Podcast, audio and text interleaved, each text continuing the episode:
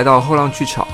后浪剧场是一个由后浪电影学院编辑部发起成立的空中剧场。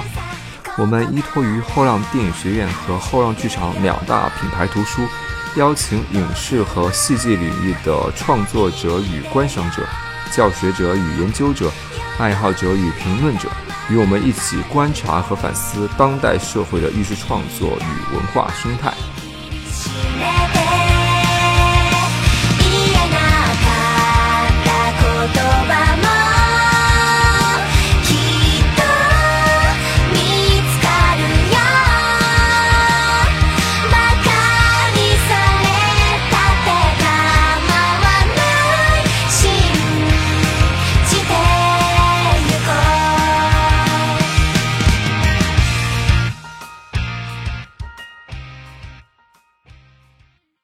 欢迎来到后浪剧场，哦、我是曹曹二。然后今天特别有有幸，就是 邀请到了一位远道而来的一个朋友，呃，也也是一个在豆瓣上呃非常活跃的一个动画迷，其实他也是一个电影迷了，呃，叫粉纸楼。哎，大家好，我是粉纸楼，我的本名是汤以豪，然后笔名是本纸楼，不过我两个都是有待通用的。对对对，呃，粉纸楼也是今天就是非常赶，因为他是从嗯、台湾这边过来参加动画学者论坛。哎，是的，是的，是来发头号玩家的论文这样的，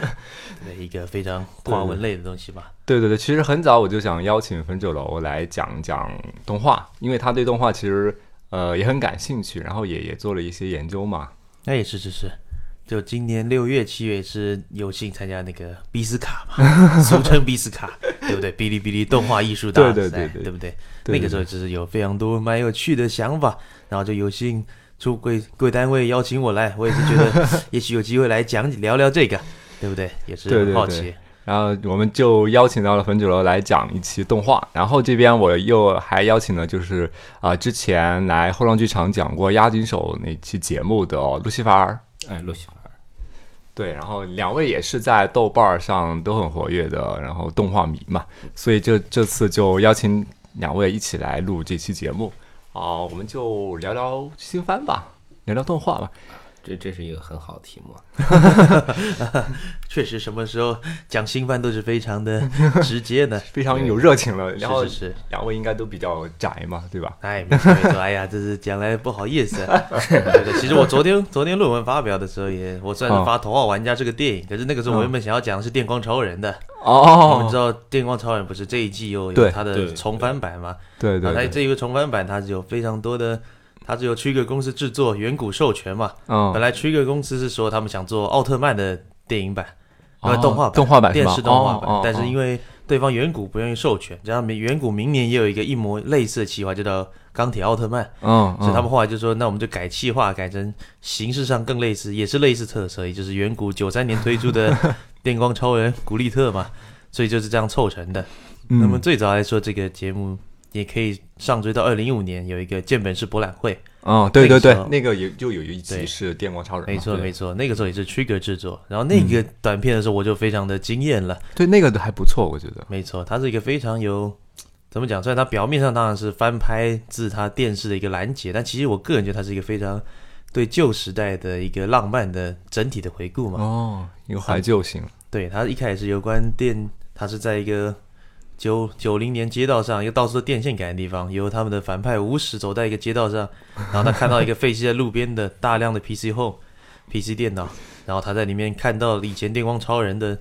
对战，然后最后再看完以后变身成新的电光超人，取自远古以前出的后传。然后这张表面上看起来是非常简单的，就跟建本是多数的短片一样，都是一个非常、嗯一分钟嘛？对对呃三分到四分，三分哦，不是一分钟的那个短片，是不是不是对对对，是是有几分钟的那个。对对对，那个路西法尔先生看过建本是那些，呃都都看过，都看过。我也对大不差不多但是我对这个片子就是也印象不太深了。不是就是理解没有那么深，因为我没哦看过那个原作嘛。对我也没看过原，作。我其实也没有，我小时候我是看过的，美版我也看过，它有一个美国版嘛，嗯，对不对？美国版也是蛮有意思的，大家都看过恐龙战队嘛，对不对？那对对对，美版的恐龙战队，这对华人地区来说影响力是有时候是远胜于日版的。嗯然后某个程度上，东映据据闻就是看了远古授权给美国拍了这个古力特的美国版，他们觉得这个所谓跨国合作这个企划，就所谓用剪辑的方式来制作跨国，有点意思。所以后来当恐龙战队的企划人跑了很多年，在到处商讨这个版权问题的时候，他们才就是放手一搏给他授权。后来当然就变成大家都熟悉的恐龙战队变成 Power Ranger 了，那么就开始美版跟日版这个长达二十几年的合作嘛，这也是一个很奇特的佳话。因为电光超人在当时并不是这么火热，但它启发了某些东西。哎说实在一点，远古对这个企划一直都是有点该怎么说呢？有距离感吧。嗯，对你想一下，我们想到远古这个公司就是奥特曼嘛，这个几乎是不可能磨灭的。而远古在千禧年后也只有几乎只在制作奥特曼了。然后如果有他以前旧时代的一些作品，什么镜镜中人之类的，他们也都是绑在奥特曼里面。而电光超人却是一直在九三以后，几乎他们就不会再有任何的讨论跟致敬了。哦所以这一次还挺就是挺意外，就挺惊喜的嘛。是，就是我个人也不清楚是 Trigger 那边主动去完成这个他们个人对电光超人的喜好，因为监督雨 满足他们的雨宫者对雨宫者他说他是非常特摄迷嘛，还是说是远古也觉得他们要大量的扩展新市场，因为自从他们零九年被万代收购以后，他们也大量的改变过去的作风嘛，不管他们制作节目还是他们的销售策略。像用比较死宅的说法，他们在万代收购以后就出了一个叫《怪兽娘拟人计划》的东西嘛，电视动画还出了两季，现在还有电影版了呢。你看的时候就觉得啊，果然这个时代还是拟人化萌妹子还是一个基本操作呀，对不对？他们就有很多路线，电光超人就是非常。不过我主要讲这个是在于我昨天讲的论文题目是有关 Meta Care 的，我们讲的是后原崇拜的问题，后设崇拜或原崇拜，讲的是一种。以前有一种现象，在动漫圈也很多。我虽然嗯昨天是讲头号玩家跟这有关，电影圈现在也多，就是嗯嗯，不知道，就是所谓彩蛋文化，对对对，辨识性的问题，嗯对不对？像是我们就会很多的所谓的致敬嘛，漫评很多漫评，B 站爱漫评不就是靠致敬找彩蛋来骗点击的嘛？对对啊不能说骗点击，应该说是也很收入点击。对，然后这个文化在有一套说法在，啊说法是说这个是在八零年代电影圈里面由 Steven Spielberg 这样的导演所开始的，在他拍的《E.T. 外星人》里面就出现了 E.T. 这个外星人，嗯，嗯他在一个变装晚会上，他穿着衣服跑到大街上，就看到了有《星球大战》的帝国反击战的尤达，那是一个对方是个小孩子的 coser，然后他们两个都彼此以为彼此是 coser，然后彼此就没有什么反应就走过去了。这一幕镜头虽然是个很喜剧性的，但是这幕镜头你如果仔细发现，他们两个背后是同一个美术师兰巴迪，而他们同时他们两个导演。星球大战导演乔治·卢卡斯跟 E.T. 外星人导演史蒂芬·斯皮伯，他们是多年的好友，也就是我们俗称的美国电影小子，就是改变电影时代的人。所以他们的友好关系让他们串了这个像彩蛋一样的东西，然后这个就被视为是某种彩蛋的一个起源，就是一种你如果表面上看这个就觉得很搞笑，哎呀，两个穿着便装的人看不出彼此，这是表面上的意义。但是你如果深一点，说哦，就是两个导演在串场，这是第二层意义。哦，他们美术是兰巴迪，这是第三层意义。所以你看的越懂这个梗，你就越有，你会有一种感觉是哦，我懂这个门道哦，原来是这样子，好有深意啊。讲直接一点就是啊，我是动漫高手。所以他这个针对的人群还真的就是特别懂他们呃梗的这这一群人。没错，没错，没错，就是它不像是古典好莱坞的那些叙述性的东西，就是你懂，可能是说我是这个社会上懂，我懂这个国家爱情友谊，它指的是一种非常互文，就是我懂很多的对，电影或广播或这种动漫作品，然后这种作品之间的。我致敬你，你致敬我，我在这边互文性藏了一个什么，你在藏什么，然后我看得出来，哎呀，你牛逼，你看得出来啊，嗯，这种心态，然后凑成的彩蛋，在现在，现在大家都知道超英电影是最主流的嘛，对对，嗯，对，然后这个就变成了一个非常主流，已经变成一个全民性可以认同的一个文化。以前它可能是一个非常 otaku 的东西，嗯嗯，虽然它并不是完全有美国影响，但这个辨识文化就变成了一个非常像头号玩家呀，下个月要上映的《无敌破坏王二》啊，都会出现的一个状况嘛，就是你要一直辨识说，哦，这一幕是出自致敬什么，嗯然后这个心态很有趣。然后《电光超人》在这个时代也是有这种很有趣的意味，因为这部故事也是一个非常放满了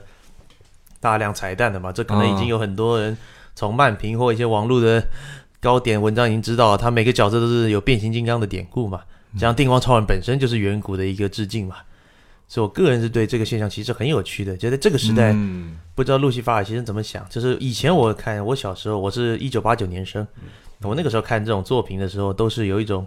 古典叙述的，还有一点逻辑是说，我们看这个作品像一片一张白纸一样。我看《神龙斗士》就是每天都哦，原来世界上哦有一个创界山，有一个好几层，然后每天要冒险打一个坏人，然后我的装 我自己也变强了，然后我的局照也变强了，成长、友情、爱情，对啊，对神龙斗士应该没有爱情吧？应该没有呃，嗯，很基本没有，基本 gay 应 gay 该的没有没有对，很假 gay gay 的部分没有的话，就算没有，对不对？比较纯粹嘛。对，就一张白纸，我们吸收它，对不对？啊，说到这个也蛮有趣。那个《神龙斗士》之后不是有一个接档的作品，那个，嗯、我们台湾叫《魔动网》，可是我不知道这边怎么叫。呃，就是三个大脸的机器人变形的那个，刚好卡在《神龙斗士》跟《神龙斗士》第二季的中间，他们有一个接档的作品，去月球上冒险的那个，画风跟机器人都非常像《神龙斗士》的那个。画风很像神龙斗士，火火王、火王、风王、水王的那个，好像有点印象，能斗士吗？呃，有点印象，对对，好像是这个，好像就是这个啊，对对，光能斗士啊，对啊，我怎么没有想到名字这么像，对不对？他就是日升，他就是就因为他那个主主角的那个必胜招数都基本上和那个就一刀两断嘛，对吧？那个某种程度其实是蛮 蛮彩蛋文化的，因为它就是一个哦在那个电视时段，日升社为了《神龙斗士》大受欢迎，可是他又来不及做第二季，中间接档的作品，所以他整个风格是很像的。然后在那个作品里面就有出现非常类似的这个问题嘛。哦，彩蛋是的。对对对，哦那个是你不说我还不知道他俩的关系，因为当时对我们大陆这边来说，就是说他大家的印象就是说啊，他怎么那么像神龙斗士啊？对对对，但但是这边的反应是说，其实这部作品比神龙斗士好像应该还要有名，我觉得知名度好像比神神龙斗士还要大。我我最早的时候，我看这个是台湾有很多种版本翻译，所以其实它官方翻译我也快忘了。对，对对，因为主要是我们没有那个时段连续性的问题嘛。嗯不过我看的时候也是觉得很有意思，这种时段性的东西，这也是一个非常彩蛋的逻辑，就是我知道为什么他们神龙斗士跟光能斗士这么像，对不对？我们这是一个炫耀，网上炫耀的谈资嘛，可是也就不知道。可是我现在就有点在思考，我以前我从小就是这样看这样的东西长大，一张白纸。可是像现在的看电影或者是看动漫，你会慢慢的，因为你也知道现在网络时代嘛，你已经不可能，几乎不可能不在 S N S 上啊、微博上啊、知乎啊、豆瓣上跟人家不讨论嘛。我想应该已经很难了嘛。嗯，然后只要你就算你不想看慢评，你也得看。那看了以后，你就会慢慢知道，有些东西它就是一开始就是做球给你说，就是说做网络讨论用的。啊，对，对，你们发现这样像这种阐释型的东西，对，，像电光超人啊、无敌破坏王，我觉得都是这种，他那些彩蛋都精密计算过的嘛，就是表那个东西表现给你看到一两秒说，你看他的徽章，然后就会有人分析说，哦，那徽章是变形金刚来的，或者说出现，哎呀，无敌破坏王二出现了一个迪士尼公主啊，那个就是迪士尼历代公主的脸，然后像头号玩家这样就更不用说了，每一个车子、每一个东西都是由人分析的嘛，对，然后进一步还会分析，然后我觉得这样的观影体验。虽然一开始我也觉得蛮有趣的，因为这有一种让我觉得好像阿宅变成主流文化的一种错觉，嗯，叫做 otaku 的错觉。可是我慢慢的发现，这样体验会让我看电影慢慢的有一种位置上的改变。以前我是一张白纸在吸收这些作品，可是现在会觉得它慢慢的，我得自己的站的位置得要有某种资讯来看这个电影，我好像自己得先预备某种资格来看这个电影。对，然后如果我没有这个资格，那可能别人有这个资格，例如说他就是从小就看九三年电光超人，或者是说他就从小很懂这些无敌破网典故，那他是不是可以看到比我更多的东西？但是我们之间的观影的得到体验会不一样。我现在开始有点对这件事情有点好奇了吧？因为可能这是一个所谓的八零末的一个人的好奇，不知道路西法尔先生会怎么想的自我。反思，自我。其实你有没有听过布迪厄有一个理论叫文化资本？嗯，不知道呢。啊？就是他说在在这个资本的一个场，他把这个文化视为一个场场啊，就是相当于一个空间，在这个空间里，不同资本会互相的流动的。嗯，就是他分析，当时他举的例子是十九世纪的诗歌，诗歌？啊，就那些呃实验派的诗歌，像什么那个波德莱尔啊，就是。这种好像不太容易懂的这些诗歌，哎是。啊，这些诗歌他们就是从，嗯，都是以最开始懂的是谁呢？就是有点像我们今天的这些御宅族啊、塔库这种人。啊、就是一些就是比较那个呃穷，生活在巴黎塞纳河左岸的那些那些 很激进，然后有有知识，但是很穷的这些，有一些文化资本，他们有的是文化资本，他们没有这个金钱的资本原来如此。啊，就是所以他们就是这这些人是是是，呃，懂这些先锋派诗歌的。哎，先锋派诗歌，嗯当时主流是古典派嘛，就得就那些就像我们说白纸一白纸一样吸收它的一个叙事的一个东西。哎是，啊，后来这个等这些等这些这个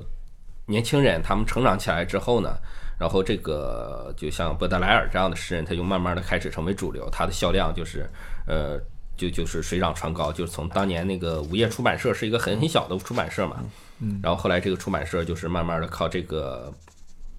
不但靠这个出这些先锋诗歌，这些不太让人容易懂的这些诗歌，后来慢慢的做大的，啊，然后它细水长流，慢慢做大的，就嗯就发生了一个从这个资本，从原来的那种嗯金钱的那种资本，然后向这种文化资本的这样一个流动的这个过程。流动吗，对，它指的就是这样一个一个文化资本，就这个你符号跟这个金钱是可是可以是可以兑换的。兑换的，啊，对，它是在一个市场的一个环境下是可以兑换的。啊，这个我觉得就像是我们这个你刚才说的这个现象，实际上我我我想到就是布尔迪厄他他说到的这个这么一个理论，就这个场域的这个呃文化资本的这个理论。啊，我们这个八零后在我们在在在那个没有成进入这个消费主流的时候，哎。啊，它只是我们的这个一个一个一个亚文化一个东西，就哎是呃动画啊，然后这个这个特摄呀、哎啊，这对我们来说都是一些很亚文化、一些一些符号性的东西。对没错，现在呢，它它现在慢慢的就是随着我们变成一个消费的一个主流，它它它也就渗透到这个主流里，它变成了一个一个一个，嗯，它不仅仅是对一个呃作品故事这个这个消费了，它就变成了一个一个对它这个符号的消费了。哎嗯是，啊，就它本身它也是在在这个消费过程中呢，它也是在强化着我们作为一个本身作为一个符号的这个呃消费者的这么一个身份哎是，啊，我们就是在作作品中，然后塞入了很多的这个。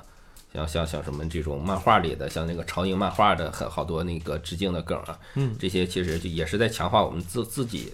这种认同嘛。所以我作为一个这个这个这个宅御宅族的这个一个认同，认同感，对，啊，就你你昨天说那个崇拜那个那个词，就真的很很很很好，我觉得就嗯。啊。但是他这种其实也是一种简便嘛，对吧？对创作者来说，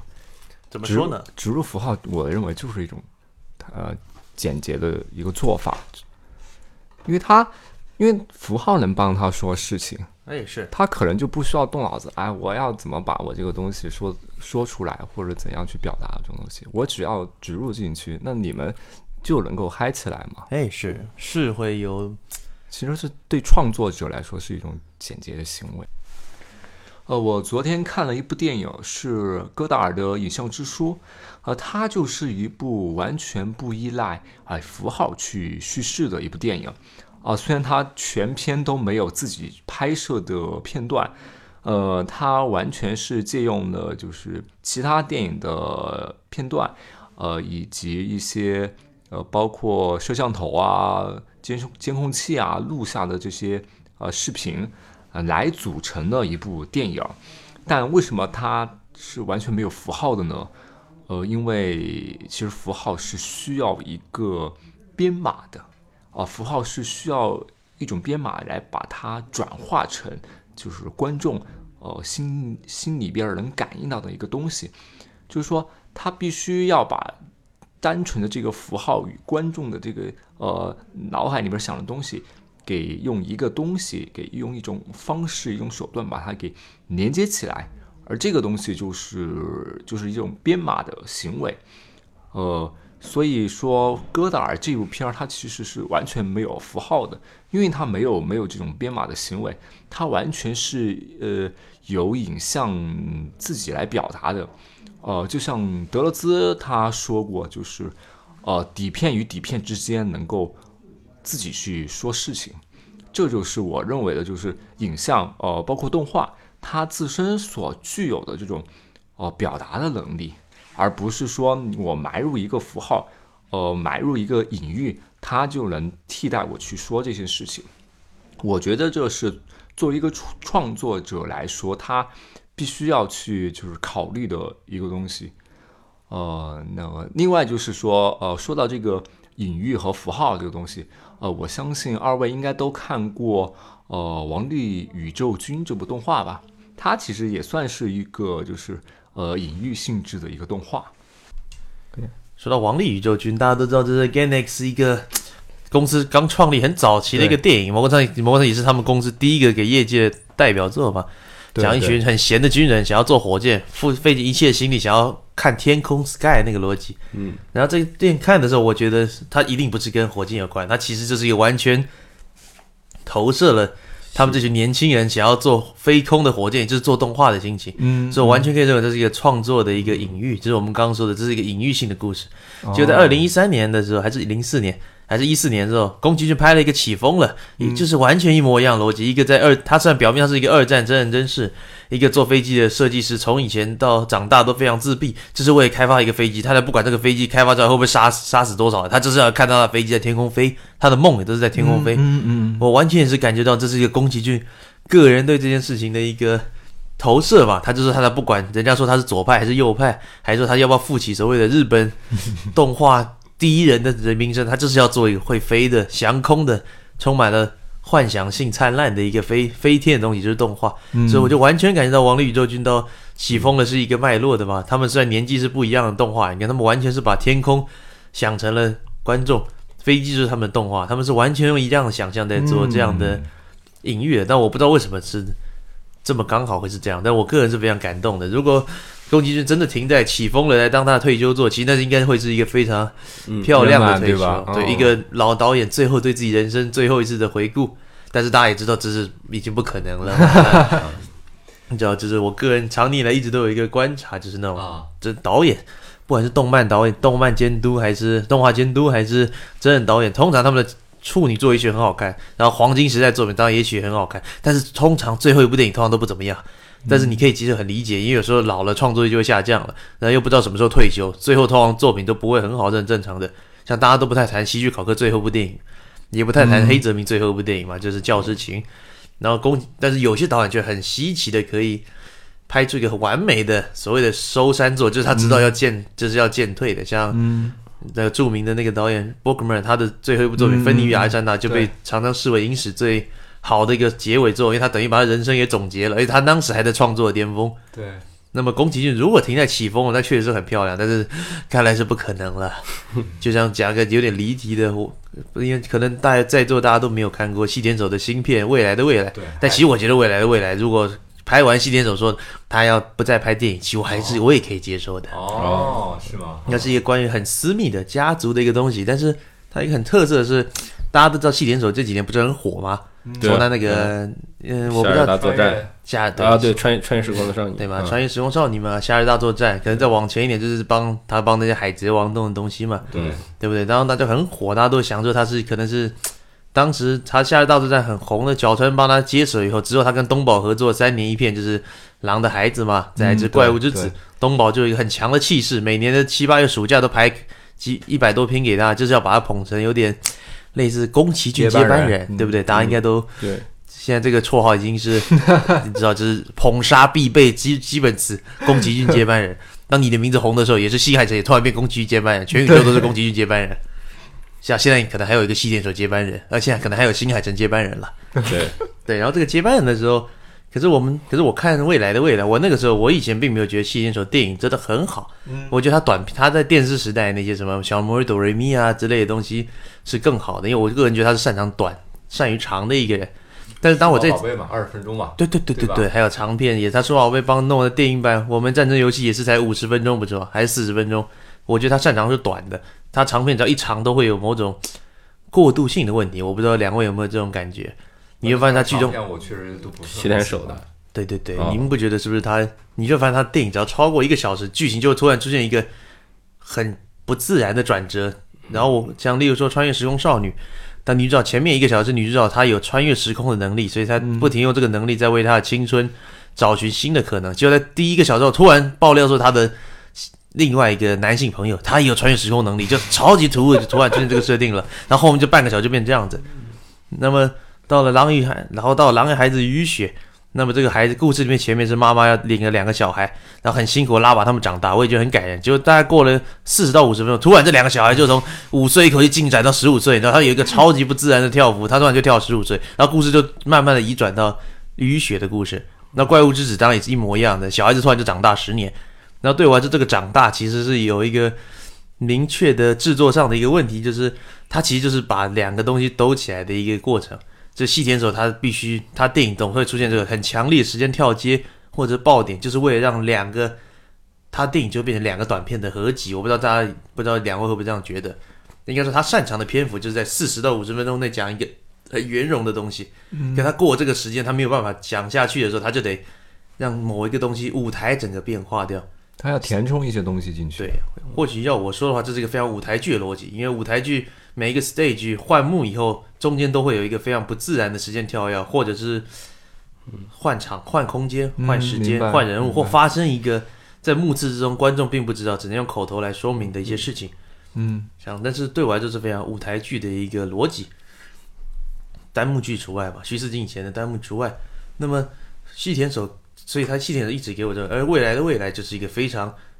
感觉到他已经意识到有这个问题，所以它这部片就变成非常多舞台的连接体。我就在这边也不剧透，它很像是一个魔幻写实的一个电影，它跟东宝的预告片其实剪的不一样，这也这也是一个很好笑的一个事情。我个人觉得这部片，大家都知道这部片在日本的票房是很两极的，口碑也很两极。嗯而我个人非常明确的可以感觉到，东宝自己也知道这部片应该是不会卖座，他们的预告剪的跟内容内容是完全不一样的。它预告很像《穿越时空少女》第二集，但实际上看里面，它里面它剪的预告，它只把它片中的三十秒的画面剪出来而已。嗯，这是非常有意思，而且我会明确的感觉到一件事，就是大家都知道细田守的老在东以前是在东映工作，他是跟着山内久保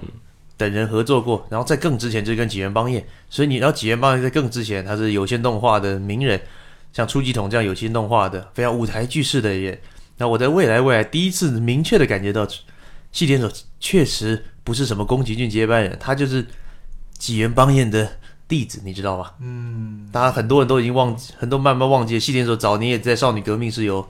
制作的嘛，演出的嘛。你会发现未来未来其实是个非常像吉原邦彦，或者说非常像初级统的一个电影。然后对我来说是很新鲜的，某个程度他其实摆脱了东宝所谓宫崎骏接班人这个绰号，他竟然变回了他本来应该要有的样子。而我们很多年来，因为东宝的宣传，我们这些阿宅都一直把它定位成宫崎骏接班人这件事情，也许其实才是一个非常错误性的符号。就是我们刚刚讲的，我们阿宅是一定需要符号性的消费，嗯可是我们很多年了好像没有意识到这个符号，也许其实也是被片商可以操弄的。就是我们表面上一直是用这个方法来思考细点手电影，会不会其实是想错了呢？也许这个符码本身就是片商所赋予它的一个意义嘛。不过这也是很困难的，就像是这种东西是很难以操作的。我想每个新番或多或少都是需要某种卖点来宣传的，所以某对对不对？所以这种符号性的东西，有时候 就所谓实际看，就所谓的，也许可以直接讲一点，就是噱头跟内文的落差嘛。对对不对？路西法尔先生最这一季有看什么新番？你有感觉到这种落差，就是那种网络上大热的那种噱头，跟实际内容其实是有差的那种。哎太多了吧太多了，太太多多了了，或者说现在的日本业内都都是这样的现象的。那没错，对不对？对，太多，了。像第一，像我，对不对？像这一集来说，我有看《哥布林杀手》嘛，那啊，大家也都知道，第一集是非常黑身材的，这也让他在这个大家说是今年最强的一季，就是十月番就这么多强番，有每每一季都是这样说嘛。上一季就很弱呀，对不对？呃四月那一季我就没有能，对不对？七月吧，七月，七月四月、七月都是还好比。较弱，像这一季角川就出很多权力嘛，《刀剑神域》第三季嘛，或者是啊魔镜，对魔镜，对不对？就是出了很多力的状况，还有那个妖精的尾巴的最后一集是这一集，对对对对对然后他站在黑生产这一招，确实让他在网络上噱头至少是炒起来了吧，要不然，嗯对不对？像 YFuck 这种小公司，它并没有什么强大的资本可以做这些他那个花招嘛。漫画还是蛮火的，已经出了两个外传，一个一个一个前传，对对对，我一个本传，四四本啊。没错，它也是万，也是当时小说出也是这是很有噱头性的一个话题嘛。但好像大家好像对漫画也不是很了解，我看好多观众也是第一次才才发现有有这么一个有这么一个东西，哎呃，以前完全没听说过的样子。哎，没关系，这个就因为动画化是是影像是强嗯大众。对大，嗯它是大众的，是就像电光超人，我想也是很多人其实不知道，有一阵子还不知道它是嗯新的嘛。说到这个也是蛮恐怖的，就是我小时候是看九三年版，九三年版的时候就是绿川光配音的，现在都已经是是二零一八年了，还是绿川光配男主角。对，那个时候我就跟我的一个朋友，我们在讨论声优寿命的时候，我说男声优 长很多天地长很多之差呀嗯，对不对？对。三十情乃在三年前东映重拍《美少女战士》的电新电视版的时候，就大家都已经吐槽他全都换掉了。对，只有他一个留着，然后大家就说，大家就说他声音看起来还是太老了，是不是不适合要换人？可是你看绿川光都过二十三年了，还配电光超人，到现在还没有人讲话呢，对不对？男生这方面还真是非常的优势啊。哎，对是，对啊，怎么讲呢？换的太快了。对，哎，怎么讲的？这个，哎，就是《哥布林杀手》这新番，它噱头就它的系列构成是黑田洋介嘛，然后我们大家动漫仔都很清楚，黑田洋介有的一个很擅长的一个花招，就是他个人徐渊雪说他是学的，就是说第一话要炒噱头，第二话是叙述世界观，第三话再一个噱头。对，他很多年以前不是有这个第三话就掉头呢？对对对，他说他以前不是有这么一招吗？哎，还他说的有三板斧嘛，就是第一集对对，三板斧。对不对？他说徐元玄说也是模仿他，所以小圆就是这样子嘛。第一集就是吉祥物很被人家杀掉，第二集就是叙述这个世界小圆啊模仿少女，第三集就是学姐断头了。那你想想，他这个逻辑其实也蛮合理，电视动画的。黑田洋介自己也是写剧本多年，也都是这个逻辑嘛。他之前帮 ID 零也是他写的，也是这个逻辑。那么黑黑哥布林杀手第一集就把小说推得很后面，到我们就看到很黑身残的那些跟性有关描述的部分，我个人也是蛮佩服他的。虽然大家都对这件事有没有反胃之类的，嗯，可是我倒是挺佩服他这一点，就是他很精准的知道这个作品这个时候第一集翻这样的噱头，讨论度是很明确的。嗯，可这就是问题，那当然是后来就慢慢网络上大家就有人说，没有啊，这个作品还是有非常多黑生产以外的东西，因为它原型是 TRPG 嘛，嗯，或者是某种对写实性的某种叙述性的东西，但是我自己没有还没有什么感觉啦。但是噱头出来以后，那个落差感一定是没有办法避免的吧？但是有时候就会觉得，那我们到底是要怎么来选择新番，这是一个问题。因为说实在一点，像一季新番，一年日本动画可以生产一百多、一百到两百之间的电视动画跟电影，我们实在是很难在，你知道，在有限的物理时间上可以看。而我们现在还是做平台业，如果以前是电视台，你还要面临频道要选哪一个的问题。对，对，路基法尔其实通常要怎么选择新番呢？我是很傻屌的，我通常是我的朋友看什么就看什么。其实我是一个 非常肤浅的，就是我的朋友。对看了多多少了这一集我看的也没有很多吧，就是《刀剑神域三》嘛，啊？《技术目录三》，然后我有看《妖精尾巴》的最后一季嘛，然后《电光超人》嘛，哦，然后《前进球场》第二季我也有看，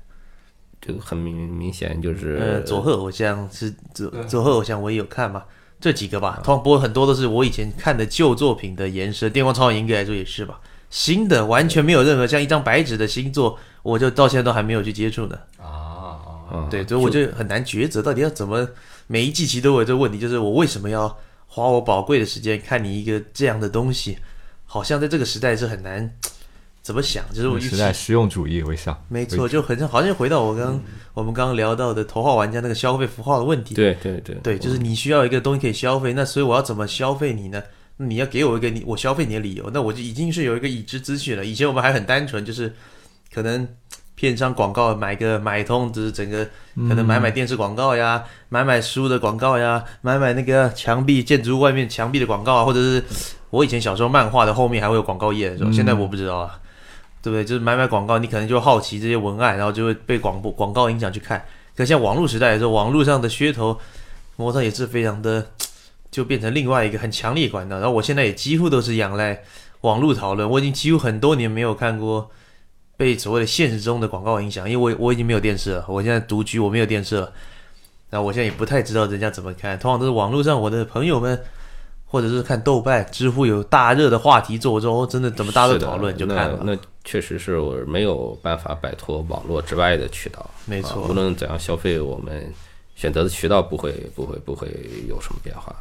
对，现在我也基本上就看有零评分吧，呃，要评价吧，是吧？基本上就基于是你所信任的人他的一个口碑反馈，对对对，没错。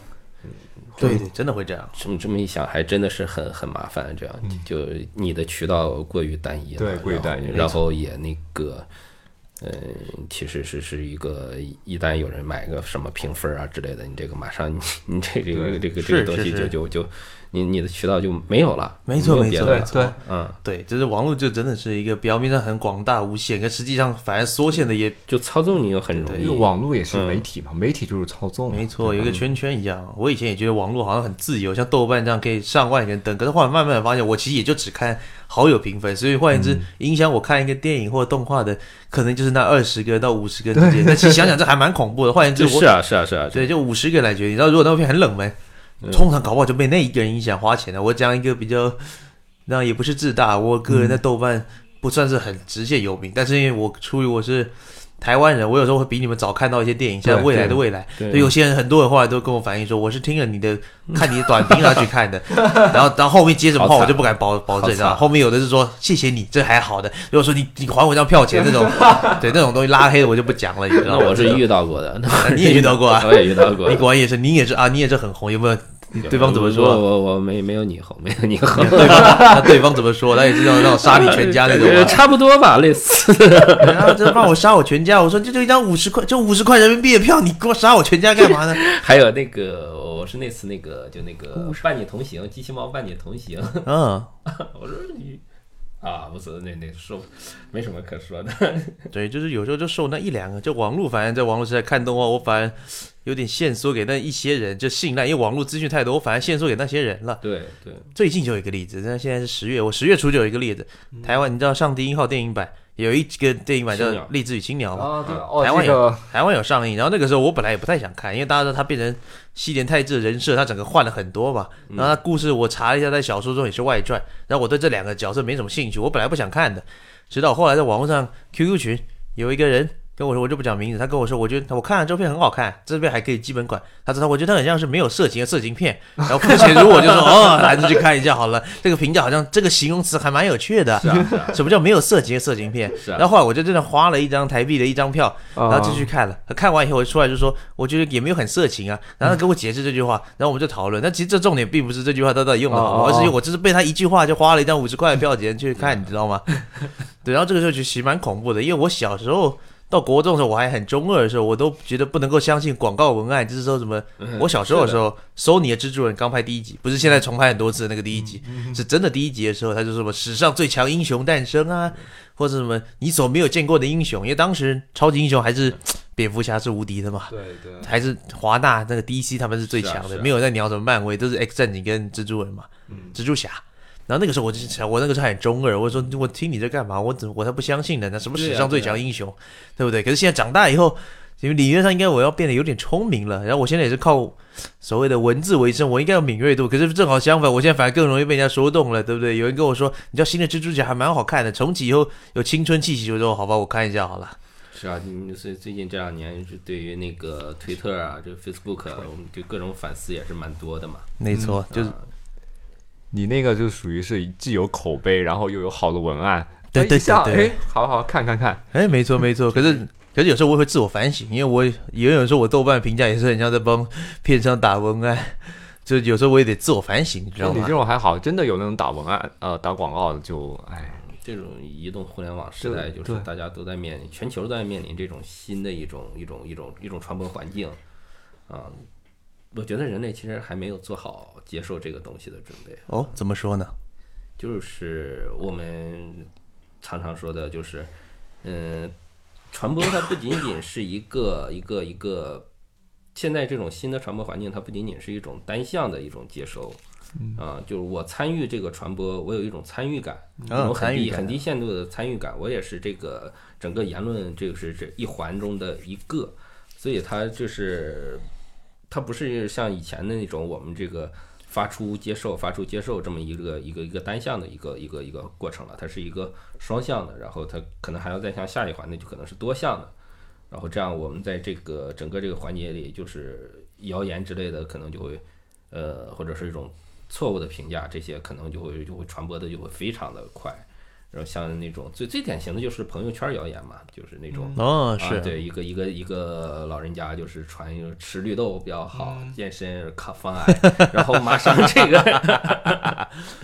呃，没有抵抗力的，几乎没有抵抗力的。就从现在开始，我觉得人类好像还没有拿出太好的办法来，呃，来来面对这个东西。就我们现在目前的这个传播环境，我觉得是比较粗糙的。粗糙吧。啊、也许过个十年二十年，可能就是能好一些，能分化一些。嗯，目前来看，我觉得好像还全世界都没有什么太好的办法对它。这个这个传播受很多影响，尤其要受商业和资本的影响，是对所以它会变得非常污浊。是这样也是没有错的，而且我的工作虽然被常常被说是影评人，不过影评人在古典时代也是非常依附于传媒下的嘛。以前我们听过什么影响世界的影评人，像八十年代台湾的焦雄平，对，他也是在中国台湾第一大报《中国时报》的有专栏嘛，这是嗯，不得已。然后网络时代自媒体，你说讲这些买粉啊，或者是固定的推送啊，这些也都会变成资本可以介入的空间嘛。那么绝对性的，就像说信息的筛检，确实是变得非常的困难。不过路西法先生会觉得，我们是为什么十年后我们可以克服呢？会有什么样的变化吗？想不出，我现在想不出。你也想不出但但是必须得，必须会克服，这是一个，嗯，如果不克服，会麻烦会越来越大。我觉得，会越来越大的问题，这样吗对啊，会到底什么？也很难想象信息要怎么克服这个问题的。这个这个之前我和就九九仓聊过，啊，啊，九仓先生有来过的，对，九九仓曾经聊过，他说中国有一个特有的一一一个状况，那是，就是它特别容易引起运动。他用的“运动”这个词，哎其实，就像路西法尔老师刚才说的，他可能传播这个到后面会引起一些无法想象的一个现象。那也是然，后九仓老师就是说，他为中国和呃世界其他国家有区别的一个地方，就是它特别容易引起一种运动。运动啊，嗯，比如说就是电影，哎，它虽然先是电影，比如说《我不是药神》，哎是它先是一部电影，是，但是后来它逐渐经过不同那种传播，它已经形成了一种全民的运动。哎，是是这我我们每我们每一个人，我们都必须要去看它。它已经脱离了就是电影这种娱乐层面，娱乐层面就说，哎，今天我们去看一个什么电影，那么那么随便选选选，然后后面呃到后面就是说，哎，我们去看《药神》吧，大家都在说它，啊，就它已经脱离了那种社交的或者娱乐的层面，是它已经形成全民性的运动了。是你不知道就有点对脱离了这个抽离感，是不是？对对，这这这确实在中国确实是比较独有的，因为它只有在中国才能形成如此庞大一个一个运动。嗯，我觉得台湾也是啊，台湾也有类似像这样的电影嘛，是就是爱国电影或所谓的舆论电影，你不看它就是不支持。对，爱国这个是比较特殊的。吧，对，就是小粉红电影也是嘛，有有尤其是现在中国这种现实性的呃哎标为现实性题材的这种电影，特别容易引起。是这种写实性题材，不过这种写实电影一直都是有这样的优势，其实不止啊，就连动漫里面这种偏现实的一个舆论的东西，通常都是比较争锋。不过不知道是，不过因为动漫的影响力本来就很间接嘛，嗯，对不对？像我去年有看过一个，还是前年有一个崩着的原创动画叫《超人幻想》，里面有一集就在讲他们对东京奥运的不满。可是这个东西就是非常的抽象，你知道，用动漫作品、深夜动画抱怨东京奥运，这是一个非常无力的一个错举。后来，可是后来我看神山健治在 IG 社去年也推了一个作品，好像在你们电影节有上《午睡公主》。啊，那对个电影也是一个讲东京，就是明着讲说东京奥运来了，日本是不是在各方面要改变？然后对我来说这样也很抽离嘛，因为我实在是不知道东京奥运对他们的印象到底是什么，为什么可以这么恐惧？但是确实用动画来对世界做诉求、社会诉求，我觉得是很奇怪的，因为也许这也跟动画本身就是某种符号消费的用户的聚集地也说不定。但是电影就很容易，像九仓老师说，确实电影是很容易引发这种现象的。一来电影是消费额很低的一种娱大众娱乐，二来是电影的摄影机的错觉，它是真人拍摄，一直都会给人家一种真实的感觉，对不对？有些人曾经跟我说，为什么同样的题材，为什么拍成动要拍成动画，为什么不拍成真人嗯更动人？像不知道你们知不知道，宫崎骏他儿子宫崎吾朗嗯不是拍了一个拍了那个吗？红花板，很多人说红花板是一个非常像是真人电影的。然后在很多年以前，望月之虫还在宫崎骏那边的时候拍了，呃，他那个叫什么？听见涛声，啊对对嗯嗯这两部都很常被人家说为什么不拍成真人，因为它完全没有任何我们想象中的 animated 的东西嘛，还有 fantasy 的东西。然后后来很多年后，望月志聪也曾经被问过的问题：你的听见涛声怎么听都是可以看成真人。然后望月志聪只是很淡的说了一句，他觉得动画的真人跟动画的真实跟真人的真实还是有某种肉眼可见的落差，他是比较这样形容的，但他没有明讲的是什么东西。那我自己也在那个时候就在思考说，那动画中的真人跟他说的真人电影真，因为我的工作是两边都要写，真的有给我什么样的落差吗？其实我有点难以回答，嗯因为就像今天草草二先生原本曾经我们有问问我在课纲也问说，现在电脑动画这么的发达了，电脑特效这么发达了，特效跟真人像超级英雄电影，有时候演员说不定根本不需要，几乎有九成时间都在站在绿幕前面的时候，这样的东西跟动画是不是有什么差别？我其实也确实是很好奇，因为大家都知道，当演员基本上已经越来越不需要实际上演出，然后整个电影几乎都是由那个后置绿幕团队做了个大概百分，如果一个电影两个小时，他做了一个多小时，那他真的是真人电影嘛？他们难道不应该是动画跟真人电影的各半吗？对不对？这是一个很难抉择的一个问题，到底动画的现在的比例是什么？然后不知道两位有没有看过那个前两年那个布袋戏那个《东离剑游记》？哦看，过一我知道，但我没看过看过看过一对，但我大概大概知道是什么。对，然后《东离剑》现在在播第二季嘛，然后《东离剑游记》是一个偶动，它是布袋戏嘛，对然，后布袋戏有自己的剧迷嘛，道友们台湾特别火热。是是是，在台湾最火热的时候，布袋戏是远胜动漫跟电视剧的，所有人都要看实，所有人都看实验文跟素素还真，没有人在看动漫的。不过它其实是它跟动漫开始族群重叠是很后期，前几年后或者是九零年后的事情了。现在可能有点不太微妙，这个部分就不用说太多，因为这个可以讲一整期。像现在来说，像《东离剑游记》就是一个很面向动漫族群的一个剧目嘛，嗯，你可以看到它有非常多靠拢了动漫性的东西，例如说跟 N 加合作这样的要素，然后它也回归了日文配音这个问题。日文配音在日本在嗯布袋戏传统，除了过去二零三零年代配音跟后来代理去日本跟美国以外，基本上没有本家在进行配音的，这些都是一个动漫。可是先回的，先不管这个剧的成功或者是内容，嗯，偶动画这个形式到底是什么？真的有真的有偶动画这种东西啊？我们都有定，我们都知道有定格动画吧？嗯，但是布袋戏不是，布袋戏是由一个真人在一个做好的舞台上，是然后用手嗯用完全及时的实拍，用手来操作非常精妙。类似木偶剧，对，这个人家说很精妙的哦，那它真的算是动画吗？这是一个很大的问题，对不对？我曾经就问过一个做台湾做特做布袋戏，他说到底对你们来说，布袋戏到底是什么定位？他说这是特摄，特特摄，像奥特曼战队一样，他认为那是特摄的一种，只是他用偶，而偶很容易被人家以为是定格动画的偶。对那我觉得他这样讲是蛮有道理的，确实布袋戏的逻辑是是特摄的，所以他就跟奥特曼穿皮套。超级战队穿机器人皮套一样，其实他确实是皮特一种，只是他是用手来表演的。然后他这样讲，我就蛮豁然开朗了，因为他族群上已经跟动漫合流了，所以我们对我来说，那其实也是一个有趣的真实性的问题。我们对我们来说，布袋戏是一个很真实的，对台湾来说是很真实的一种剧目之一，可它又是一个假的剧目，它是介于两者之间的。那么对于手绘动画来说，到底真跟假是什么？我觉得是一个非常微妙的问题。当然，对日本动画来说，这不是一个很大问题，因为我们还是主流是二 D 嘛，跟 Fantasy 嘛，Fantasy 一直是日本动画的核心嘛。呃，针对你刚才那样那一点啊，就是说你觉得布袋戏是更真实的，其实我我我有点不同的意见啊，那也是，就是我反倒认为就是。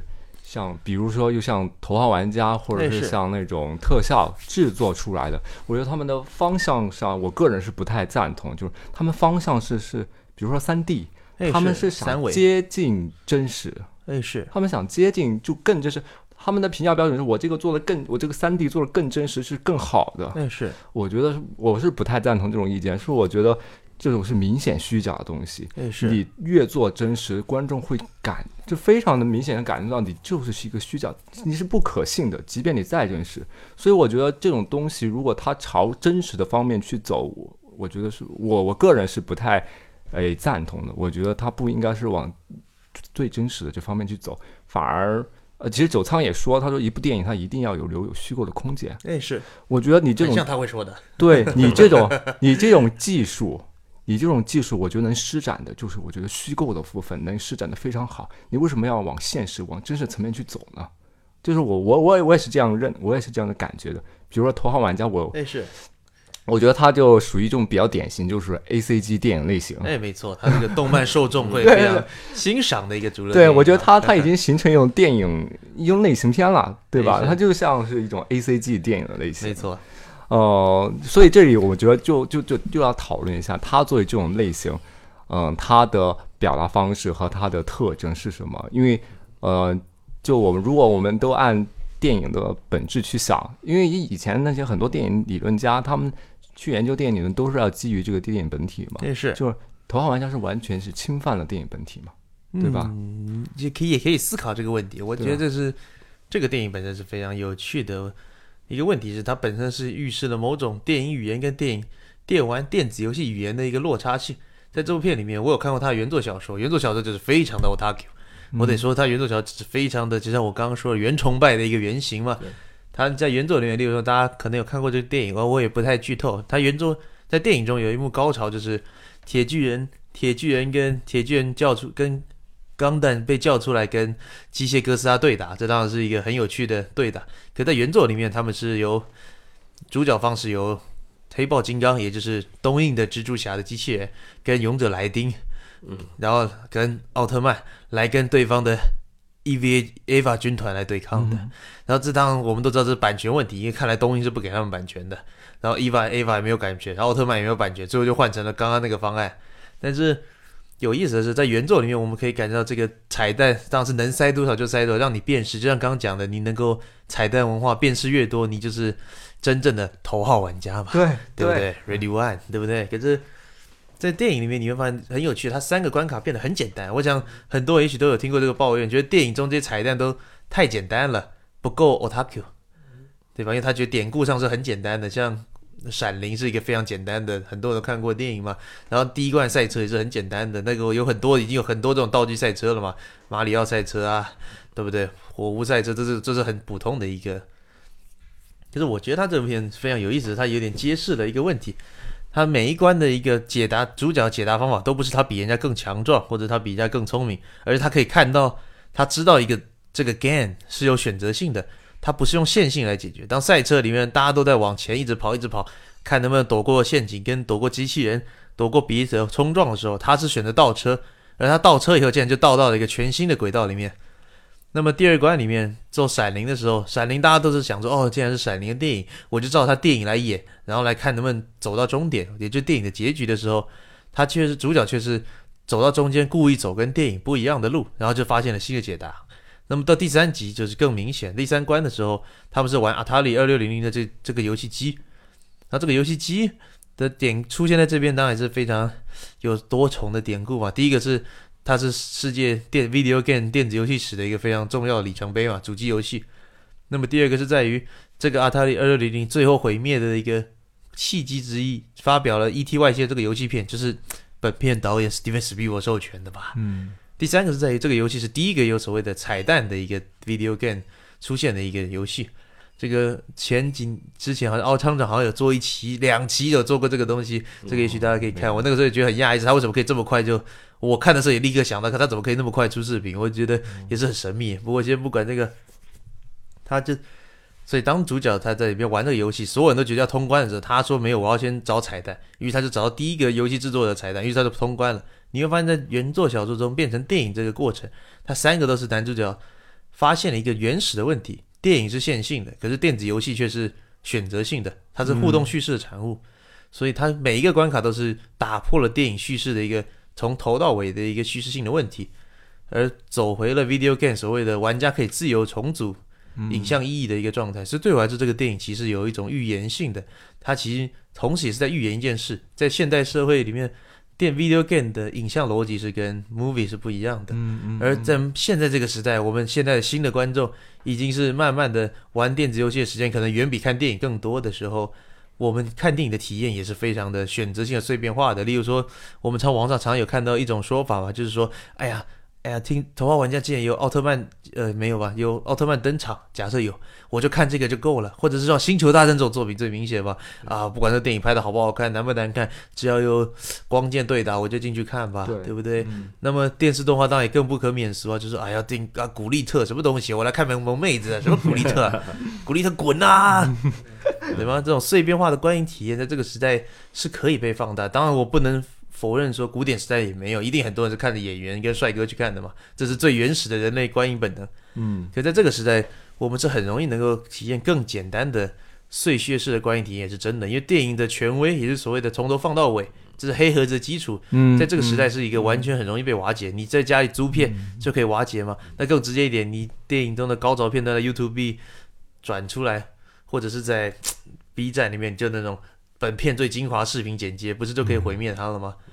对我来说，这是这部片是某一种预言的东西，它比较不像是同类的这种彩蛋电影，它更像是一种对彩蛋的一种。反讽。嗯，也没有到，我觉得有没有讽这个东西也是可以很，因为它很暧昧，它结局我觉得是很暧昧的，但是我觉得它有点像是在提醒我们说，你在这个时代看电影，也许已经不是旧时代的一个思维了，所以我觉得是蛮有趣。可是这样提点，我们又能做什么？我觉得是很奇特。然后咱们动漫迷当然是更明显，因为我们动漫迷是 A C，人家古老的一个说法叫 A C G 嘛，台湾到现在还是用这个说法嘛，对不对？Animate Comic Game，、那这本身就已经是一个多媒体时代的东西，我们三种媒材同时在接触，而且我们从来没有很意识它题材是可以，